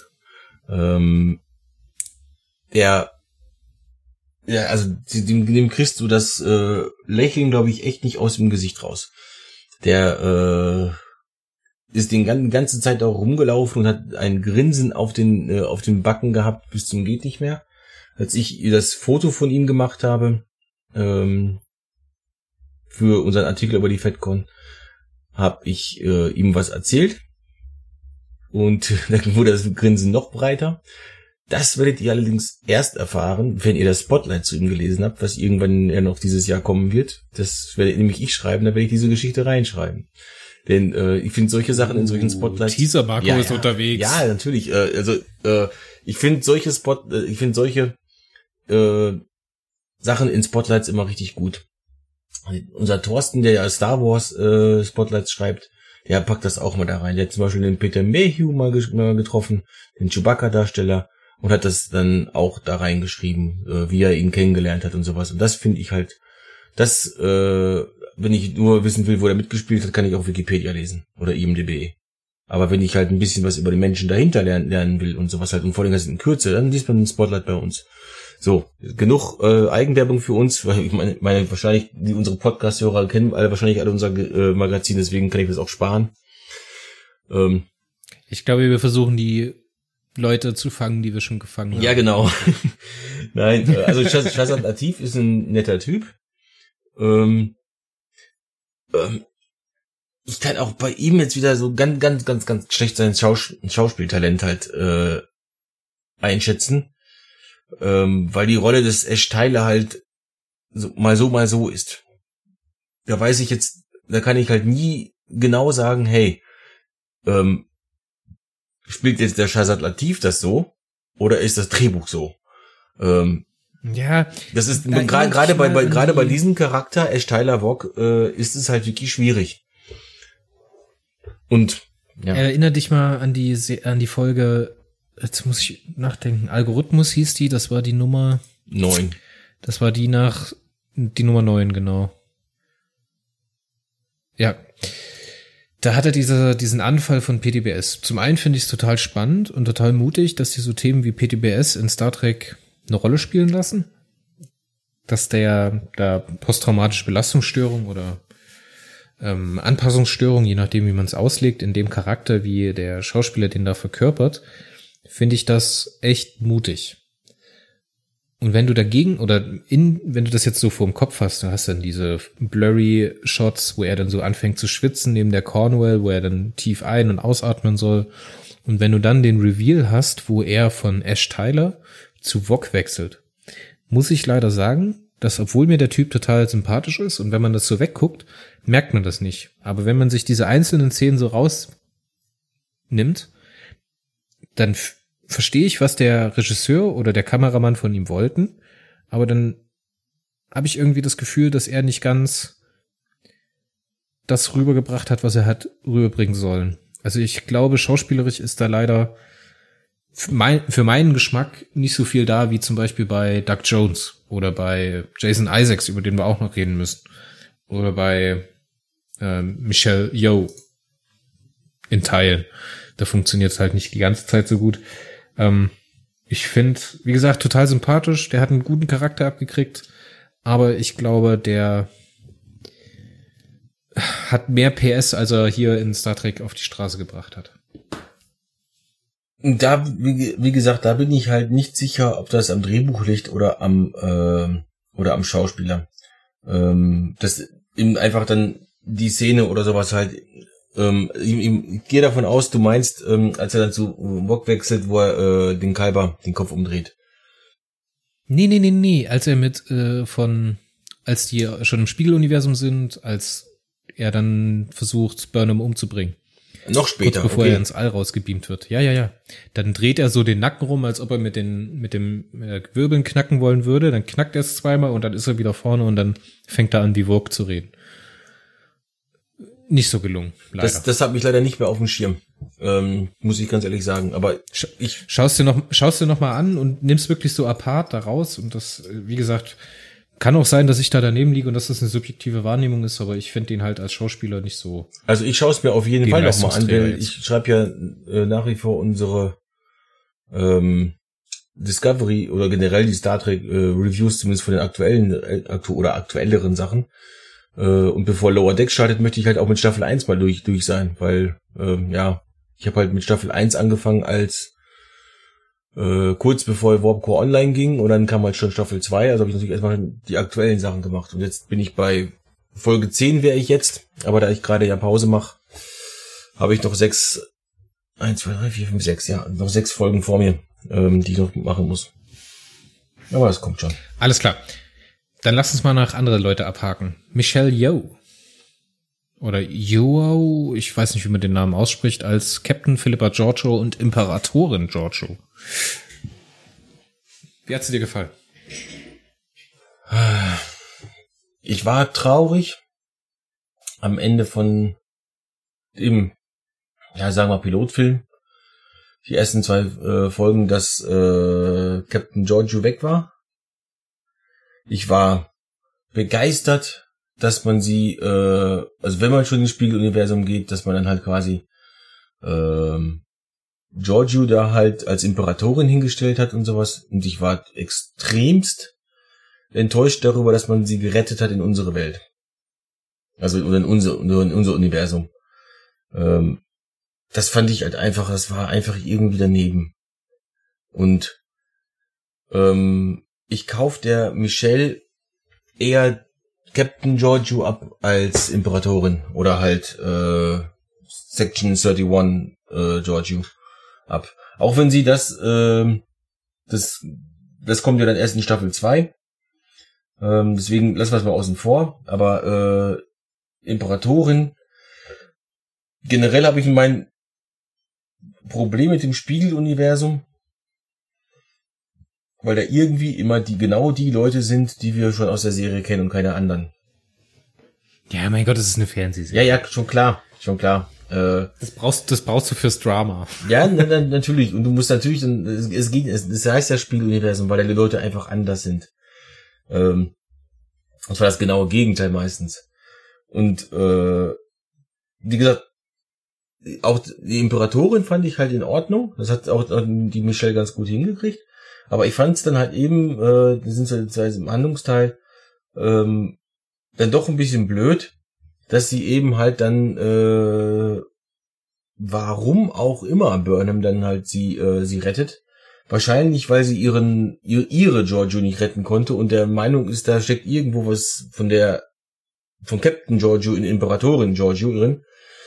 Gott, ist schon fast ein Zungenbrecher, Giorgio, äh, ja. Aber naja, ähm, richtig. Glaubst du das echt? Ich finde das ehrlich gesagt eine sehr natürliche. Ja, na, na, also schon, so wie Burnham vor allen Dingen halt äh, dargestellt worden ist, äh, kann ich es nachvollziehen. Das heißt aber nicht, dass ich das äh, gut finde. Ich kann auch, ich kann auch nachvollziehen, ähm, dass Menschen an eine flache Erde denken, äh, glauben.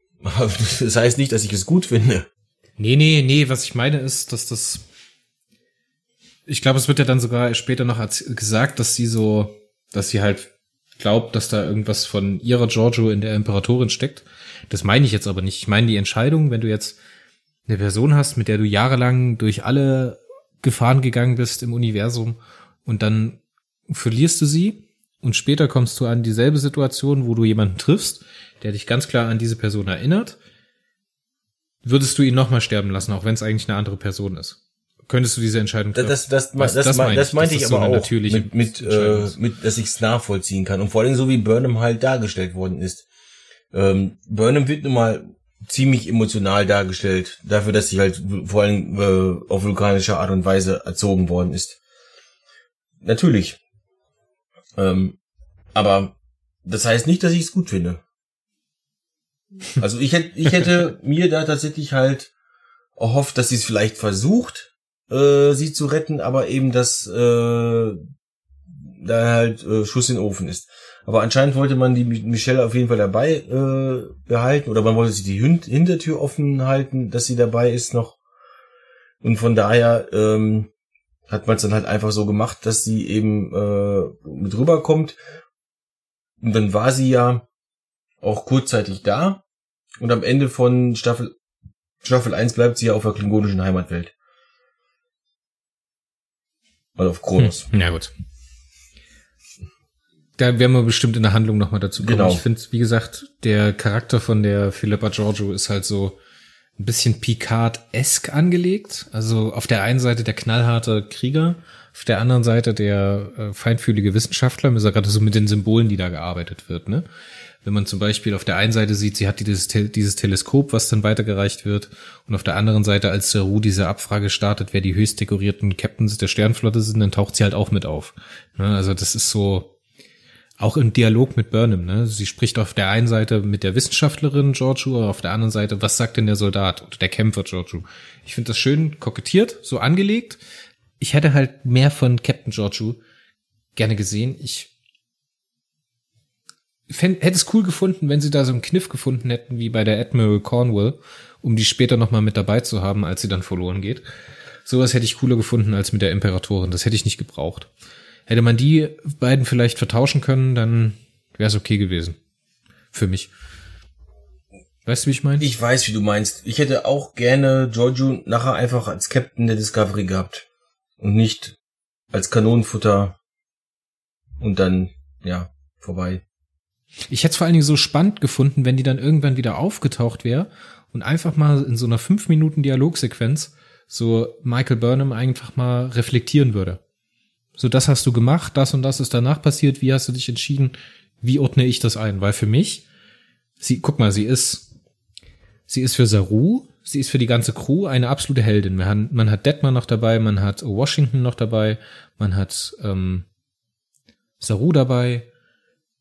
Die spielt ja für alle die eine Rolle, ne? Und die ist ja so eine, ähnlich wie Picard für die TNG-Crew, so eine Instanz. Und wenn die dann später noch mal eingestiegen wäre und einfach mal so das, was passiert ist, für die Charaktere konsumierbar gemacht werden und vielleicht auch mal ein bisschen internen Konflikt in Michael Burnham reingelegt hätten, der irgendwie nie so richtig greift, auch wenn sie den versuchen im Drehbuch reinzuhaben, äh, reinzuschreiben, hätte ich, glaube ich, stärker gefunden und ich glaube, da ist ein bisschen Potenzial verloren gegangen. Und ich finde, ihr passt der Schuh Imperatorin Giorgio nicht so gut wie der Schuh Philippa Giorgio. Captain Philippa Giorgio. Mhm. Da stimme ich zu. Wir haben jetzt eine Stunde Aufnahme. Wollen wir mal ganz kurz eine Pause machen? Können wir gerne tun, ja. Alles klar, dann klatsche ich in die Hände, es gibt Musik und bis gleich.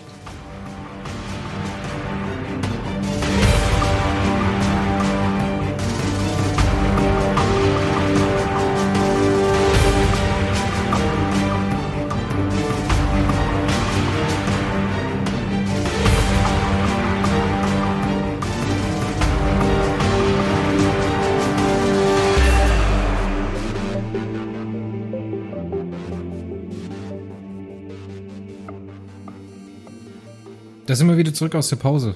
Ja, super. Wir haben über Michelle Yeoh als letztes gesprochen und haben jetzt noch auf der Pfanne als nächstes den großen, einzig wahren. Die coolste Socke eigentlich in der ersten Staffel, Jason Isaacs. Ich mag den total, den Typ.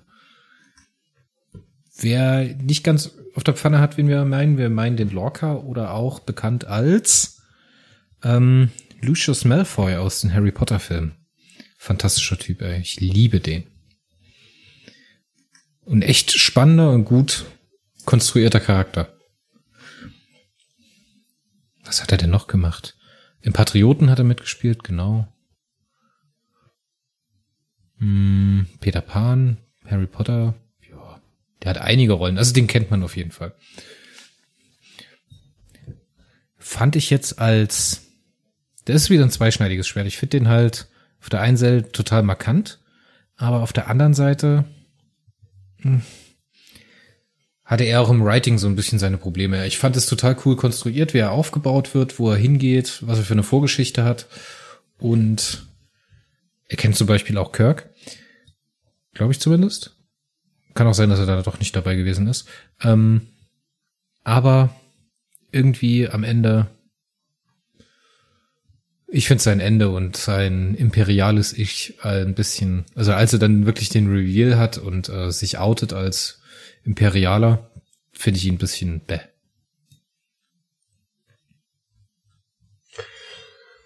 Ah, Da bin ich jetzt dran, oder? Ja, ja. Ja, ich kann mich im Prinzip eigentlich nur anschließen. Also Jason Isaacs ist eine coole Socke, ganz klar. Ähm, ich finde es immer noch ein bisschen schade, dass ich den auf der einen Comic-Con nicht treffen konnte. Ähm, aber Lorca, ja, Lorca macht wirklich erst bei dem Re Reveal dann halt eben äh, richtig Sinn. Am Anfang habe ich äh, gedacht, Alter, was, was ist das für ein Sterneflotten-Captain? Hallo, was macht der da? Äh, ja, das ist halt so, es passt irgendwie nicht. Man hat irgendwie ein komisches ja, Gefühl bei ihm. Äh, man hat ein komisches Gefühl wegen ihm, genau. Äh, dass am Ende dann halt äh, offenbart wird, dass er eben halt kein Sternenflotten-Captain ist, sondern nur einen spielt. Ja, gut. Ähm, da hätte man eventuell sogar drauf kommen können, äh, wenn man halt die ähm, Zeichen vielleicht ein bisschen äh, gedeutet hätte. Allerdings das größte Zeichen gab es eben genau in der Folge, äh, bevor sie ins Spiegeluniversum ge geflogen sind. Von daher, ähm, ja, das hat man schon ganz gut gemacht. Ähm, dass man das halt relativ gut ähm, verschleiert hat, nicht so wie bei Shazad Latif, der eben halt relativ früh bekannt war, dass er, äh, also das, die Theorie gab es, glaube ich, schon relativ früh, dass Ash Tyler Bock ist, wie sich dann später halt äh, bestätigt hat.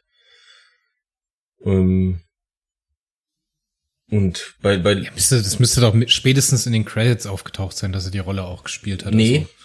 Bei, bei IMDb nee? war ein äh, Fake-Name hinterlegt. Und auch der stand in den äh, Credits drin.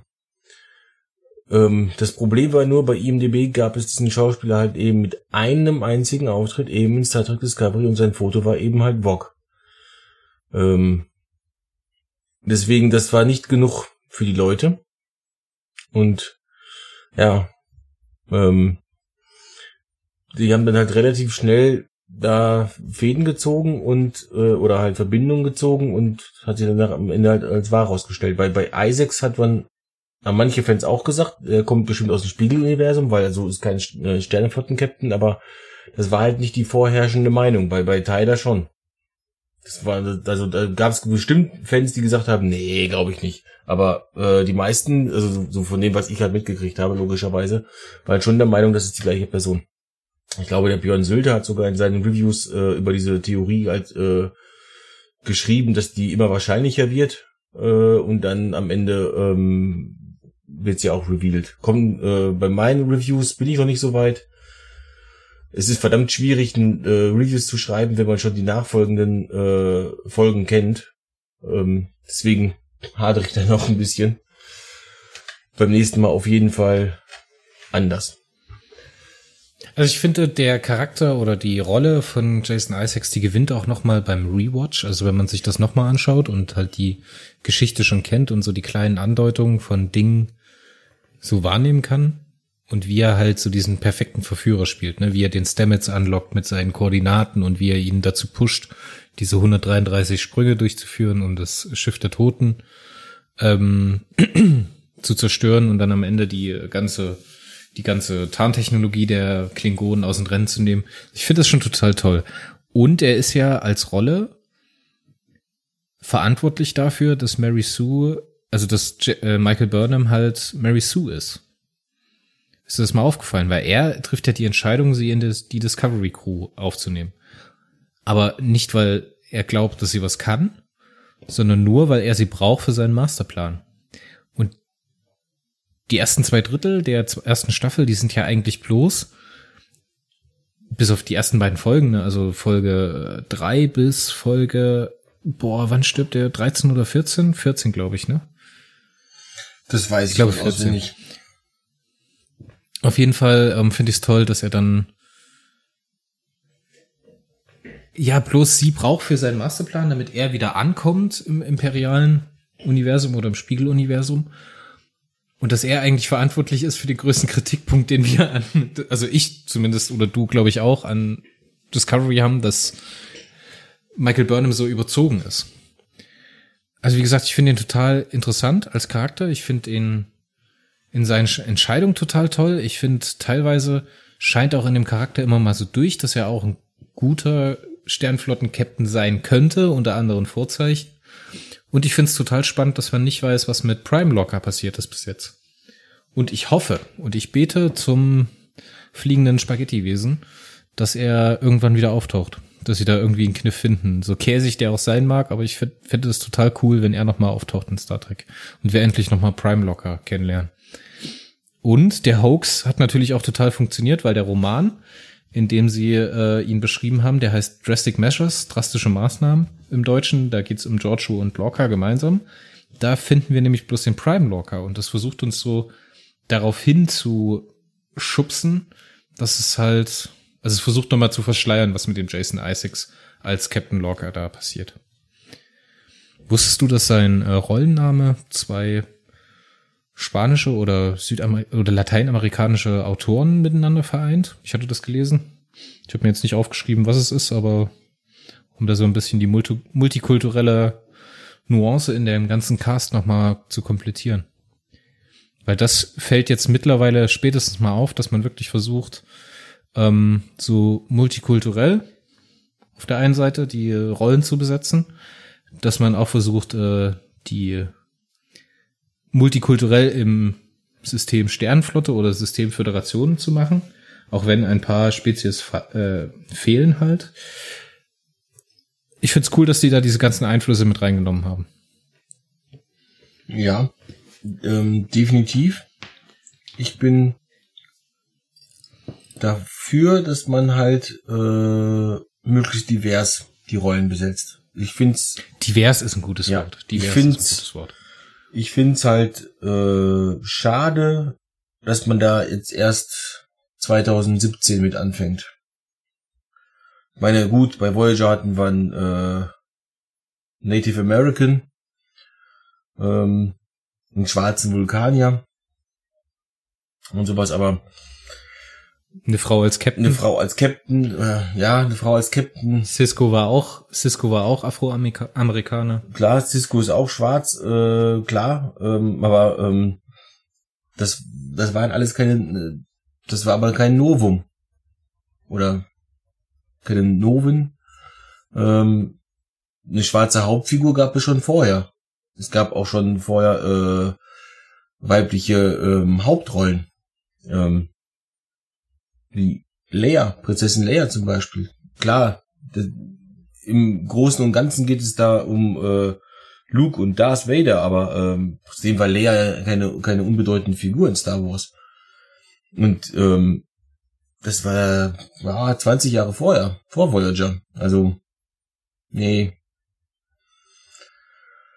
Ähm, was ich natürlich äh, prinzipiell gut finde, ist jetzt auch bei Discovery, ist, dass wir jetzt eine, eine schwarze weibliche als Hauptrolle haben. Äh, wir haben es endlich mal vereint, so quasi, weil bisher gab es ja dann irgendwie immer nur, zumindest bei Star Trek, das eine oder das andere. Ähm, aber alles andere war ein bisschen zu viel des Guten.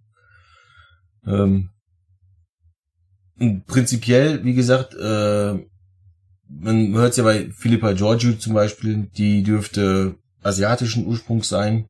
Ich meine, die Michelle äh, Yo ist es halt auch. Äh, Wilson Cruz ist halt ein äh, schwuler Schwarzer. Ähm, also der Schauspieler ist selber ja auch schwul. Ähm, die Rolle, die er spielt, ist halt auch dann eben halt auch, das ist gut. Also, dass man das mit reinbringt und sowas halt. Dann haben wir, ähm, ja, geschrieben ist es Ovo Sekun, aber ich verstehe auch mal Washington. Also O und dann Washington, wie Abraham Washington. Ähm, das verstehe ich da immer. Wirklich.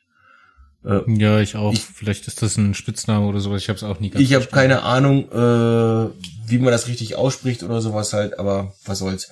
Was ich halt auch zum Beispiel gut finde, ist, dass die Klingonen, obwohl ich das Make-up generell äh, einfach too much finde, also zu viel angepasst finde, äh, finde ich es gut. Wir haben einen Albino, wir haben einen komplett schwarzen, äh, also wirklich schwarz, nicht so wie äh, ja das, was wir heutzutage schwarz nennen, also auch braun und sowas halt, äh, sondern wir haben einen richtig pechschwarzen Klingonen dazwischen. Wir haben einen komplett weißen Klingonen dazwischen und so.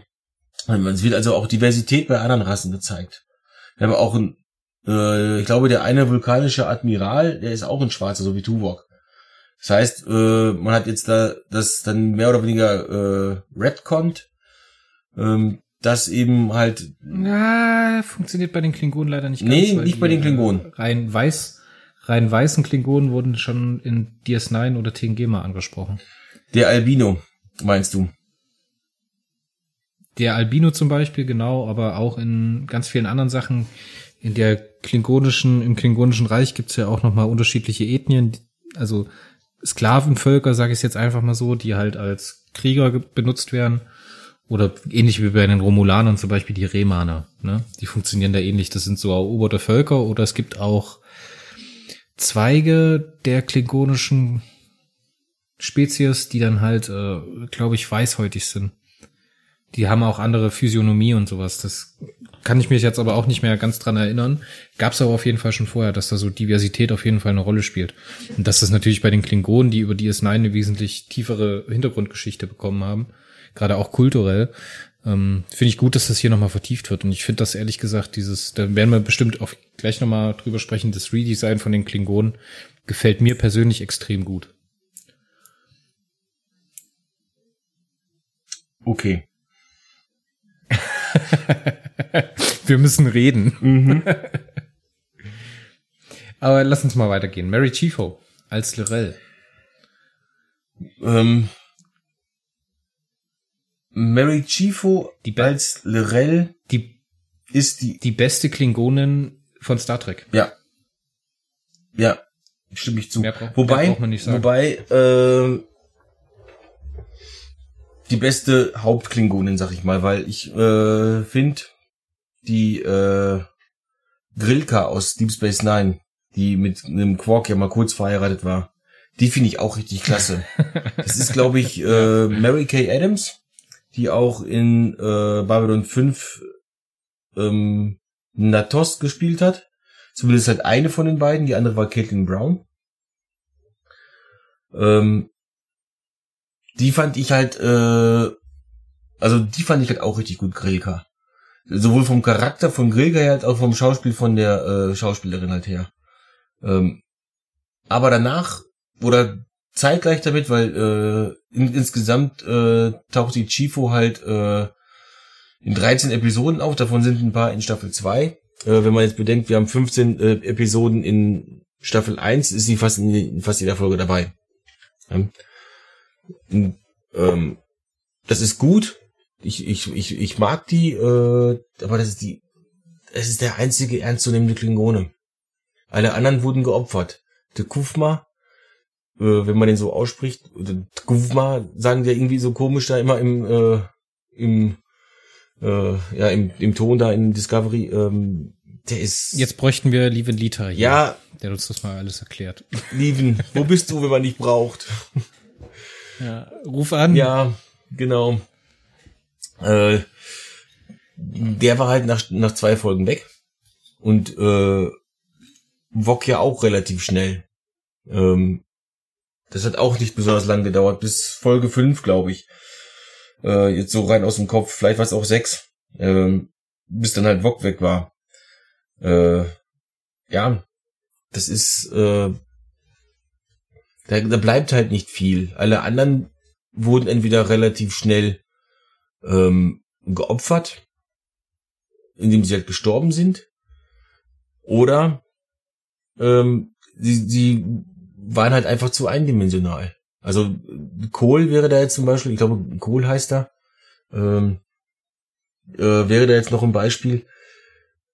Ja, also der kämpft ja in äh, in ah, ich glaube, das ist sogar ähm, das ist die Folge mit dem äh, PTSD, was wir vorhin angesprochen hatten.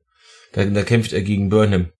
Äh, ja, Entschuldigung, äh, Burnham wischt den Flur mit, also wischt den Boden auf mit mit mit Kohl quasi. Klar, der landet ein paar Treffer und sowas und sie, sie blutet und sowas halt alles.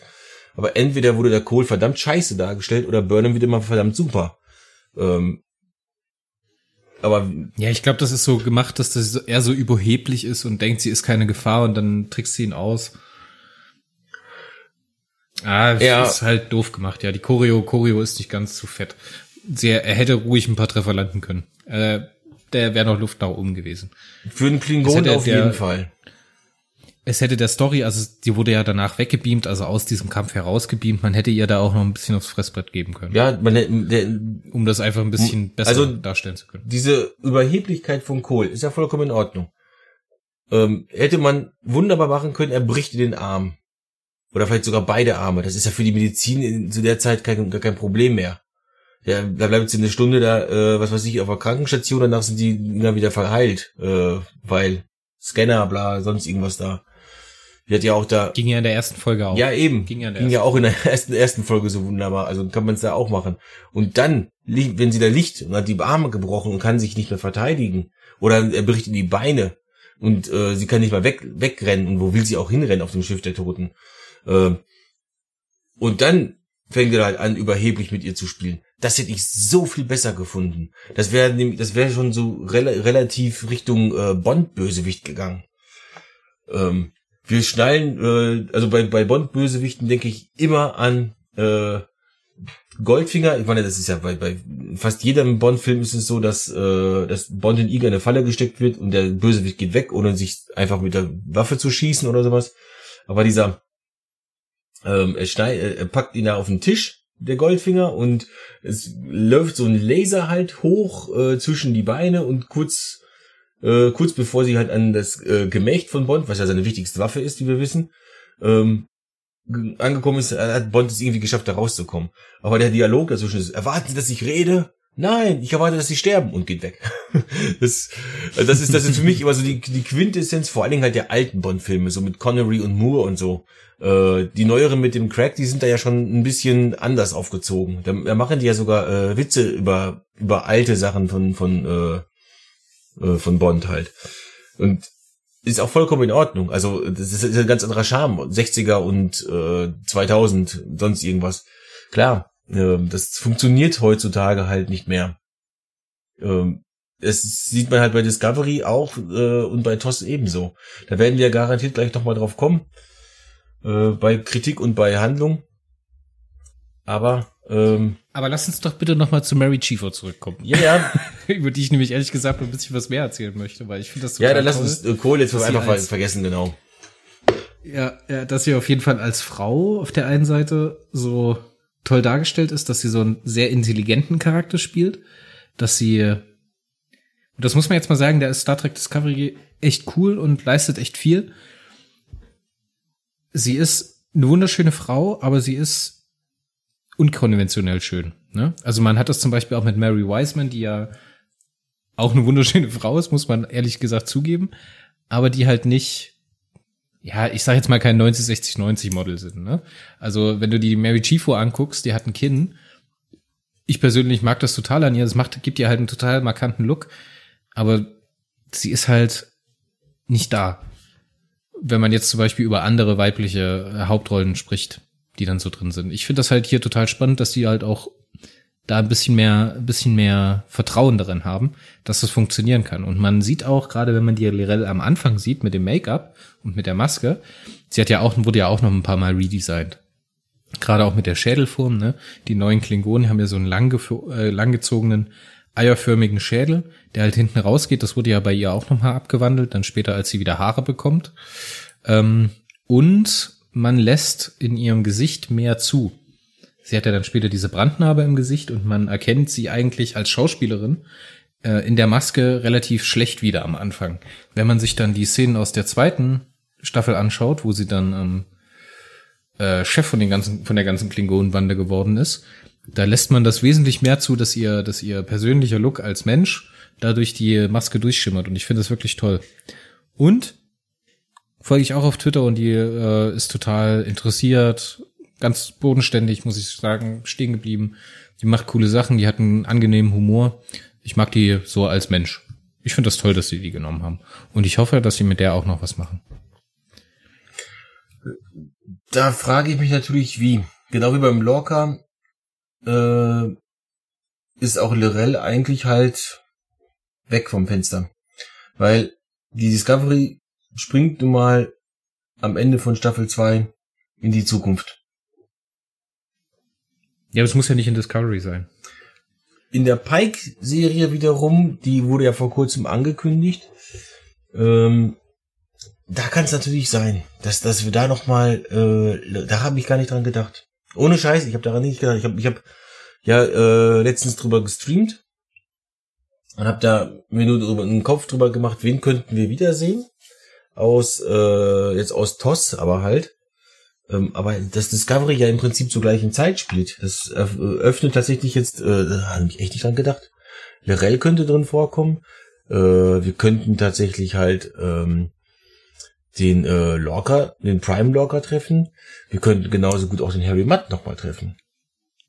Wir könnten Harry Mudd nochmal treffen. Wir könnten James Frayne nochmal treffen als Sarek. Oder Sarek, genau. Ganz, ganz viele tolle Sachen. Alles, was man jetzt so liegen gelassen hat, gibt jetzt natürlich nochmal Möglichkeiten für Stra Strange New Worlds heißt's? Strange New Worlds, ja. Ne? ja. Strange New Worlds. Wir haben Sektion 31, wir haben Lower Decks. Ich meine, man hat's ja gesehen. Viele Aspekte wurden den Charakteren jetzt zum Beispiel damals auch in der Animated Series dazu gedichtet. Die nachher halt auch zum Beispiel für Spock, was ein atypisches Beispiel ist, dann später halt auch wichtige Punkte im Kanon geworden sind und in der Weiterentwicklung von dem Charakter wichtig geworden sind. Genauso ist es mit Sarek, mit Kirk, mit Pille und so weiter. Die waren ja auch alle da. Man kann es ja machen, wieso nicht? Und vielleicht kann man da auch, wie man es damals bei TAS, also bei The Animated Series in den 70ern gemacht hat, kann man es ja jetzt auch nochmal mit Lower Decks machen, dass man einfach nochmal ein bisschen Dinge, die man mit realen Schauspielern, mit Tricks und so weiter ähm, nicht im Fernsehen zeigen kann, was man dann als Animated Series machen könnte oder als Animationsserie, weil es halt einfach nicht so teuer ist. Finde ich cool. Finde ich echt cool. So, wen haben wir noch auf der Liste? Jane Brooke als Admiral Cornwall ging mir mega auf die Nerven. Habe ich überhaupt keinen Bezug zu gefunden. Wie sie auftaucht, wie sie dann später Jetzt musst du mir mal was erklären. Wie kommt man auf die Idee, jemanden, der Arzt ist und im Rang eines Admirals, dann so eine strategische, planerische Rolle gemacht zu bekommen? Das ist doch vorher nie passiert in Star Trek, oder? Also das, äh Ich meine, mit, mit, das haben sie mit Bones auch nicht gemacht und der dann auch später als Admiral auftaucht. Ja. Ähm, es ist also äh, auch Scotty ist äh, ja irgendwann äh, Captain geworden, aber der hat trotzdem nicht das Kommando über ein Raumschiff gehabt, sondern man muss ja unterscheiden zwischen äh, der Position und dem Rang. Und natürlich kannst du äh, ähm, in diesem Fall hier Admiral werden oder äh, bist aber halt Mediziner und deswegen hast du keine Kommandofunktion. Bei Cornwall allerdings hat man es halt anders gemacht. Ähm, keine Ahnung. Vielleicht ist sie halt Ärztin gewesen, hat dann irgendwann eben diesen berühmten äh, Brückentest gemacht, den wir aus TNG kennen. Und hat deswegen halt. Ja, sie ist aber trotzdem nicht in der Kommandolaufbahn. Das kommt ja ganz drauf an, äh, wann sie das, äh, wann sie gewechselt ist. Also ich glaube, ich wüsste jetzt nicht, dass wir da in äh, in ähm, Discovery irgendwann mal gehört haben, dass äh, sie seit dem und dem Zeitpunkt halt nicht mehr Ärztin ist oder ähm es wird sogar gesagt im Gespräch mit Lorca, dass sie wieder als Ärztin praktiziert, als Psychologin und Psychiaterin. Wenn ich mich, mich richtig dran erinnere, war das mehr so, äh, dass äh, er sie fragt, ob sie jetzt wieder als Ärztin praktiziert oder als Psychologin? Nein, er sagt wortwörtlich, er sagt, glaube ich, wortwörtlich, ich habe gehört, du praktizierst wieder. Okay. Kann sein. Kann jetzt natürlich sein, dass das so ein humoristischer Anfall gewesen ist, aber wie gesagt, ich finde das ein bisschen weit hergeholt und ähm, bisschen zu sehr, um den Locker halt so ein bisschen Druck zu machen, um da ein bisschen einen Hebel ranzukriegen, dass sie dann halt zwischenzeitlich verschwindet und dann wiedergefunden wird dass das alles nochmal mit ähm, diese Episode, die Ash Tyler dann auf diesem Schiff hat, diese PDSD hast du es genannt oder PDBS auf Deutsch, ähm, Episode, die er dann bekommt mit diesem Schweißanfall und mit dieser Panikattacke, dass das nochmal vernünftig kommentiert wird. Ich glaube, das kommt eher daher. Wie gesagt, für mich, die Schauspielerin finde ich unsympathisch. Ich finde das alles äh, verschenkt. Gerade auch das, die Weiterentwicklung von dem Charakter in der zweiten Staffel, ganz ehrlich, unglaubwürdig, berührt mich nicht, habe ich keine persönliche Beziehung zu entwickelt. Ich kann mich da jetzt halt ist mir bei, egal. Bei, bei Cornwall kann ich mich halt man eine Szene ne, aus der ersten Staffel nur erinnern. Jetzt mal ab von diesen, äh, sie läuft in die Falle rein und wird dann nachher gefunden und so. Dass sie am Ende, ich glaube, das ist in der letzten Folge, da sagt sie zu Burnham, dass sie im Krieg sind und dass die, dass die Prinzipien äh, jetzt vielleicht mal äh, hinten anfallen sollten. Also hinten wegfallen sollten. Äh, immerhin müssen sie den Krieg gewinnen. Da, da stimme ich ihr vollkommen zu. Äh, ähm, Läuft aber Im eigentlich Krieg und in der Liebe ist alles erlaubt. So, äh, so geht Ja, das Sprichwort. komm, Ja. Ähm, und, und, und Burnham, Burnham äh, weist den Admiral darauf hin, dass die Prinzipien alles sind, was die Sternenflotte noch hat. Und da denke ich, Moment, du hast vorhin, du hast äh, vor, äh, vor, keine Ahnung, ein paar Wochen äh, noch äh, auf die Prinzipien geschissen. Ähm, und hast dir gesagt, nee, nee, wir müssen als erstes feuern. Und jetzt äh, willst du halt ähm, sonst was machen, äh, also die Prinzipien aufrechterhalten. Und dann am Ende äh, übergibt sie die Bombe, die Bombe, die der Admiral ja zünden wollte auf Kronos, um den Krieg zu gewinnen, einfach der Lorel. Ja, äh, hat sie halt jetzt eine Massenvernichtungswaffe. Passt schon. Ja. Ja, da werden wir später. Da, werden- da kommen wir später noch, noch, noch genauer drauf zu, ja. Ähm, ja. Dann habe ich auf meiner Liste nur noch James Frayne, über den ich sprechen möchte, den ich total sympathisch finde als Schauspieler. Der taucht immer mal wieder auf und der spielt echt einen tollen Sarek.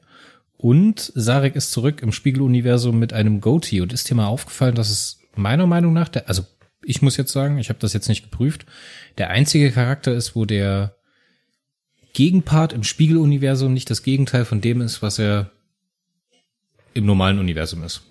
Weil im Spiegeluniversum ist ja auch einfach Sarek mit einem Goatee. Ähm, ich meine, mh, ich würde jetzt grob behaupten, ähm, dass auch die äh, T'Pol und äh, Schlag mich tot, wie der Vulkanier hieß, ähm, aus Enterprise halt, ähm, die Nee, ich meine jetzt bloß für Discovery. bloß für Discovery. Ja. Bei Enterprise bin ich im Spiegeluniversum nicht so fest. Ja, da ist ja auch nur eine, zwei, äh, ein Zweiteiler. Ähm, ja, aber das ist halt, äh, das ist halt ein Vulkanier. Ähm, so würde würd ich jetzt sagen. Ähm, das ist, die sind halt auch im Spiegeluniversum sind Vulkanier Vulkanier. Nur eben halt ein bisschen strenger vielleicht maximal. Ähm, in TOS war es ja auch letzten Endes Spock, äh, zu dem der äh, Prime Kirk Zugang gefunden hat. Also der Vulkanier. Äh, die, die Vulkanier sind halt nach wie vor die gemäßigten. Auch im Spiegeluniversum. Deswegen wundert mich das nicht. Also, dass da jetzt der Sarek aus dem Spiegeluniversum jetzt halt auch äh, da eben halt letzten Endes einfach nur ein äh, Bart hat und fertig. Ja, Ja, aber Spock war wenigstens richtig schön böse. am Anfang, ja. Ja. So. Über wen wollen wir noch sprechen? Hast du noch irgendjemanden Relevantes? Ja, ähm, ich hatte es ja schon gesagt, den Rain Wilson als Harry Mudd. Den findest du nicht so toll, habe ich gehört. Ja, ich. Ich kenne den halt aus, ich glaube, The Office hat er mitgespielt. Und da fand ich den schon unglaublich nervig. Ich finde, da geht mir irgendwas, stellen sich mir die Nackenhaare auf, weißt du, wie ich meine? Ja. Und dann taucht er da als Harry Mudd auf und ist auch noch so ein richtig schön, also er ist natürlich so ein richtig schönes Arschloch. Jetzt mal Hände auf den Tisch, das ist einfach ein Arschloch. Wie er da die anderen gegeneinander ausspielt und wie er spioniert für die Klingonen in so einer Situation. Absolut widerlich. Und ich, klar, schauspielerisch kannst du dem da nichts vormachen. Der schafft auch eine tolle Leistung in der eigenen, in der eigenen äh, Harry Mudd-Folge. Wie hieß sie denn gleich noch? Ähm, meinst du Ah. jetzt von Discovery oder den Short Track? Von Discovery, von Discovery. Magic to make the sanest man go mad. Oder T gleich Ja, Matt hoch also da zwei. diese Zeit, T gleich Matt hoch zwei, genau. Ähm, also da diese Zeitschleife ins Leben ruft, um halt die Discovery erst auszuspionieren und dann am Ende zu vernichten. Ja, ich fand's cool, dass sie das gemacht haben. Ich fand cool, dass sie den Mut auf jeden Fall dafür haben, weil das ist ja einer der beliebtesten Charaktere aus TOS, obwohl er da halt auch, glaube ich, bloß zwei oder dreimal auftaucht. Es war ja zeitweise, wenn ich das richtig im Kopf habe, sogar ein Spin-off mit ihm geplant, ein Harry Mudd Spin-off. Aber trotzdem, ich finde den Typen halt einfach unsympathisch. Da schaffe ich es nicht, so über meine, über meinen eigenen Schatten zu springen und da einfach ihn da den Credit zu geben, den er eigentlich verdient. Aber ich, wie gesagt, ich werde mit dem nicht warm. Das ist so. Ja, ähm, ich kann zu Rain Wilson halt auch nichts, nichts sagen. Ich kenne ihn nur als Harry Mudd. Ähm, ich weiß, dass der eine ganze Menge gemacht hat und auch, dass der vor allem halt aus The Office total beliebt ist und sowas halt alles. Da spielt einen- wohl einen ähnlichen Charakter wie Harry Mudd. Ähm, ich habe The Office aber auch nie gesehen. Ähm, ich habe halt einfach nur eine endliche Zeit. Und ja, da ist halt eine ganze Menge ähm, Star Trek und Science Fiction drin. Und normale Sitcoms sind da leider ein bisschen unterbesetzt. Ähm, Weißt du, was ich mir bei dem gut vorstellen könnte? was denn? Im James Bond Film, wenn er Q spielen würde. Das würde ich gerne sehen, glaube ich. Das könnte, Aber mehr das Emotionen könnte habe ich dafür leider nicht. Aber ich sehe hier gerade, der hat auch sogar in Galaxy Quest mitgespielt. Ach echt? Ja, den Lang. Krass. Keine Ahnung, wer das jetzt ist. Äh, Ich habe hab dazu keinen im Kopf, aber das ist wahrscheinlich einer von den Aliens. Ob jetzt die Guten oder die Bösen, keine Ahnung, aber äh, Monk, Numbers, also der war auch schon in etlichen Sachen drin. Ähm, ja, ähm, ich, ich, ich finde den Charakter Harry Mudd halt ziemlich cool. Äh, der war zwar in, äh, in, in TOS war er ein bisschen over the top für mich. Ähm, in äh, Discovery fand ich ihn dann angenehm. Das Einzige, was ich ihm nicht abgekauft habe, ist halt ähm, diese Wandelung quasi, die er gemacht hat. Also klar, in der ersten Folge, wo er aufgetreten ist, war das noch vollkommen nachvollziehbar. Der, der kleine Betrüger, der kleine Trickbetrüger, der sich da so durchs Leben mogelt. Aber in der ähm, eben der T gleich Matt hoch 2 Folge, da ist er ein kaltblütiger Killer. Auch wenn er das immer wieder rückgängig machen kann, musst du, stehst du trotzdem vor einem Menschen und tötest ihn. Und er hat, Ja, weil er, weil er Freude empfindet, wenn er den äh, Lorca, glaube ich, Ja, am Ende so wurde 55 er aber in TOS umlegt eben nicht dargestellt. Da war er eben Ja. halt äh, dieser kleine ähm, ja, Trickbetrüger, wie gesagt. Schmierige Typ. Dieser kleine schmierige Typ, ja, und sowas. Und ja, das ist, das ist schwierig für mich. Das, das war schwierig für mich zu verdauen. Trotzdem fand ich und finde ich, ist das die beste Folge Discovery äh, von Staffel 1. Die hat mir am meisten Spaß gemacht, äh, weil es eben halt mit der eigentlichen Rahmenhandlung auch nur ganz, ganz wenig zu tun hatte. Äh, wenn überhaupt irgendwo ein bisschen zu tun hatte. Äh, das, sind- das sind alte Stärken von Star Trek. Ruhig zwischendurch auch mal eine lustige Folge einbauen, die, die äh, ja einfach nur da ist. So wie, äh, wie die Tribble-Folge aus TOS. Oder auch die Tribble-Folge Das kann ich, aus Deep Space Nine. das kann ich halt an, das kann ich äh, auch komplett mittragen, weil ich das immer, das ist so eine Rückbesinnung auf alte Stärken. Was ich an TNG und DS9 immer so toll fand, ist, dass die auf der einen Seite so storyrelevante Folgen hatten, dass die immer mal gerade am Ende, äh, am Anfang einer Staffel, in der Mitte der Staffel und am Ende der Staffel die Gesamthandlung weitergetrieben haben. Und dazwischen waren aber auch mal Folgen, die halt auch mal ähm, die kleinen grünen Männchen bei DS9 zum Beispiel, wo sie einfach mal sich ein einfaches Thema genommen haben und einfach mal was ganz anderes gemacht haben. Auf einmal haben sie Comedy gemacht oder auf einmal haben sie äh, Drama gemacht oder dann haben sie eine Sherlock-Geschichte erzählt oder dann haben sie äh, Robin Hood gespielt oder sonst was, weißt du? Dann haben sie wieder so kompletten Quatsch mit Q gemacht. Das fand ich immer total toll, weil dann immer mal man so ein bisschen abgelenkt wurde. Und das finde ich bei modernen Fernsehserien immer sehr. Natürlich ist es auf, einen, auf der einen Seite spannend, aber es ist halt auch sehr ermüdend, immer denselben Ton zu haben. und diese Stärke, einfach mal Charaktere was anderes machen zu lassen. Und in der Folge T gleich Matt hoch zwei haben wir auch noch Worldbuilding ohne Ende mit drin. Da gibt's diese Party. Und wie cool ist denn bitte diese Party gemacht? Dann merkt man richtig, dass das eine junge Crew ist, dass die Flausen im Kopf haben, dass die rumknutschen, sich mal volllaufen lassen, dass sie tanzen wollen und so ein Kram. Dann diese, diese, dieser Moment, wir haben es vorhin gesprochen, schon gesprochen, äh, besprochen, Entschuldigung, als Stamets anfängt mit Burnham zu tanzen oder als Burnham ihm sagt, dass er, um so als Wiedererkennungszeichen in den Zeitschleifen, dass sie noch nie verliebt gewesen ist. Und wie er dann darauf reagiert und gerade wie die beiden umeinander rumtanzen und dann rumknutschen oder dann auch tanzen oder so ein Mist. Die Tilly ist da auch wieder toll. Ohne Mist. Also in der Folge ist ganz viel drin. Den Gormaganda hätte man rauslassen können, weil das hätte, wäre was gewesen, was man sich für TNG aufhebt. Fände ich für die Timeline halt besser, aber ja. Da ist ganz viel drin in der Serie oder in der einen Folge. Und das Ende finde ich cool. Wie Stella ihn dann wieder einfängt. Ja. Und so komplett in der Hand hat. Ja, Rain Wilson, ne? Ich find's schade, dass ich da leider keinen Bezug zu finde. Ja, du musst nicht alle Menschen mögen. Oder alle Schauspieler. Ja. Haben wir sonst noch irgendjemanden Kleines vielleicht? Kenneth Mitchell vielleicht noch, der den Cole, Coles Vater und den Typen auf dem, also den Sohn von Lorel gespielt. Ja, aber. Das finde ich auch noch ganz spannend. Also ich finde die äh, Idee dahinter äh, lustig, dass der halt mehrere Klingonen gespielt hat, aber dann, dann auch wiederum, ja, das haben auch Herzler und sowas auch getan. Also. Ja, na klar. Ähm, ansonsten, ah, ja, ich kann.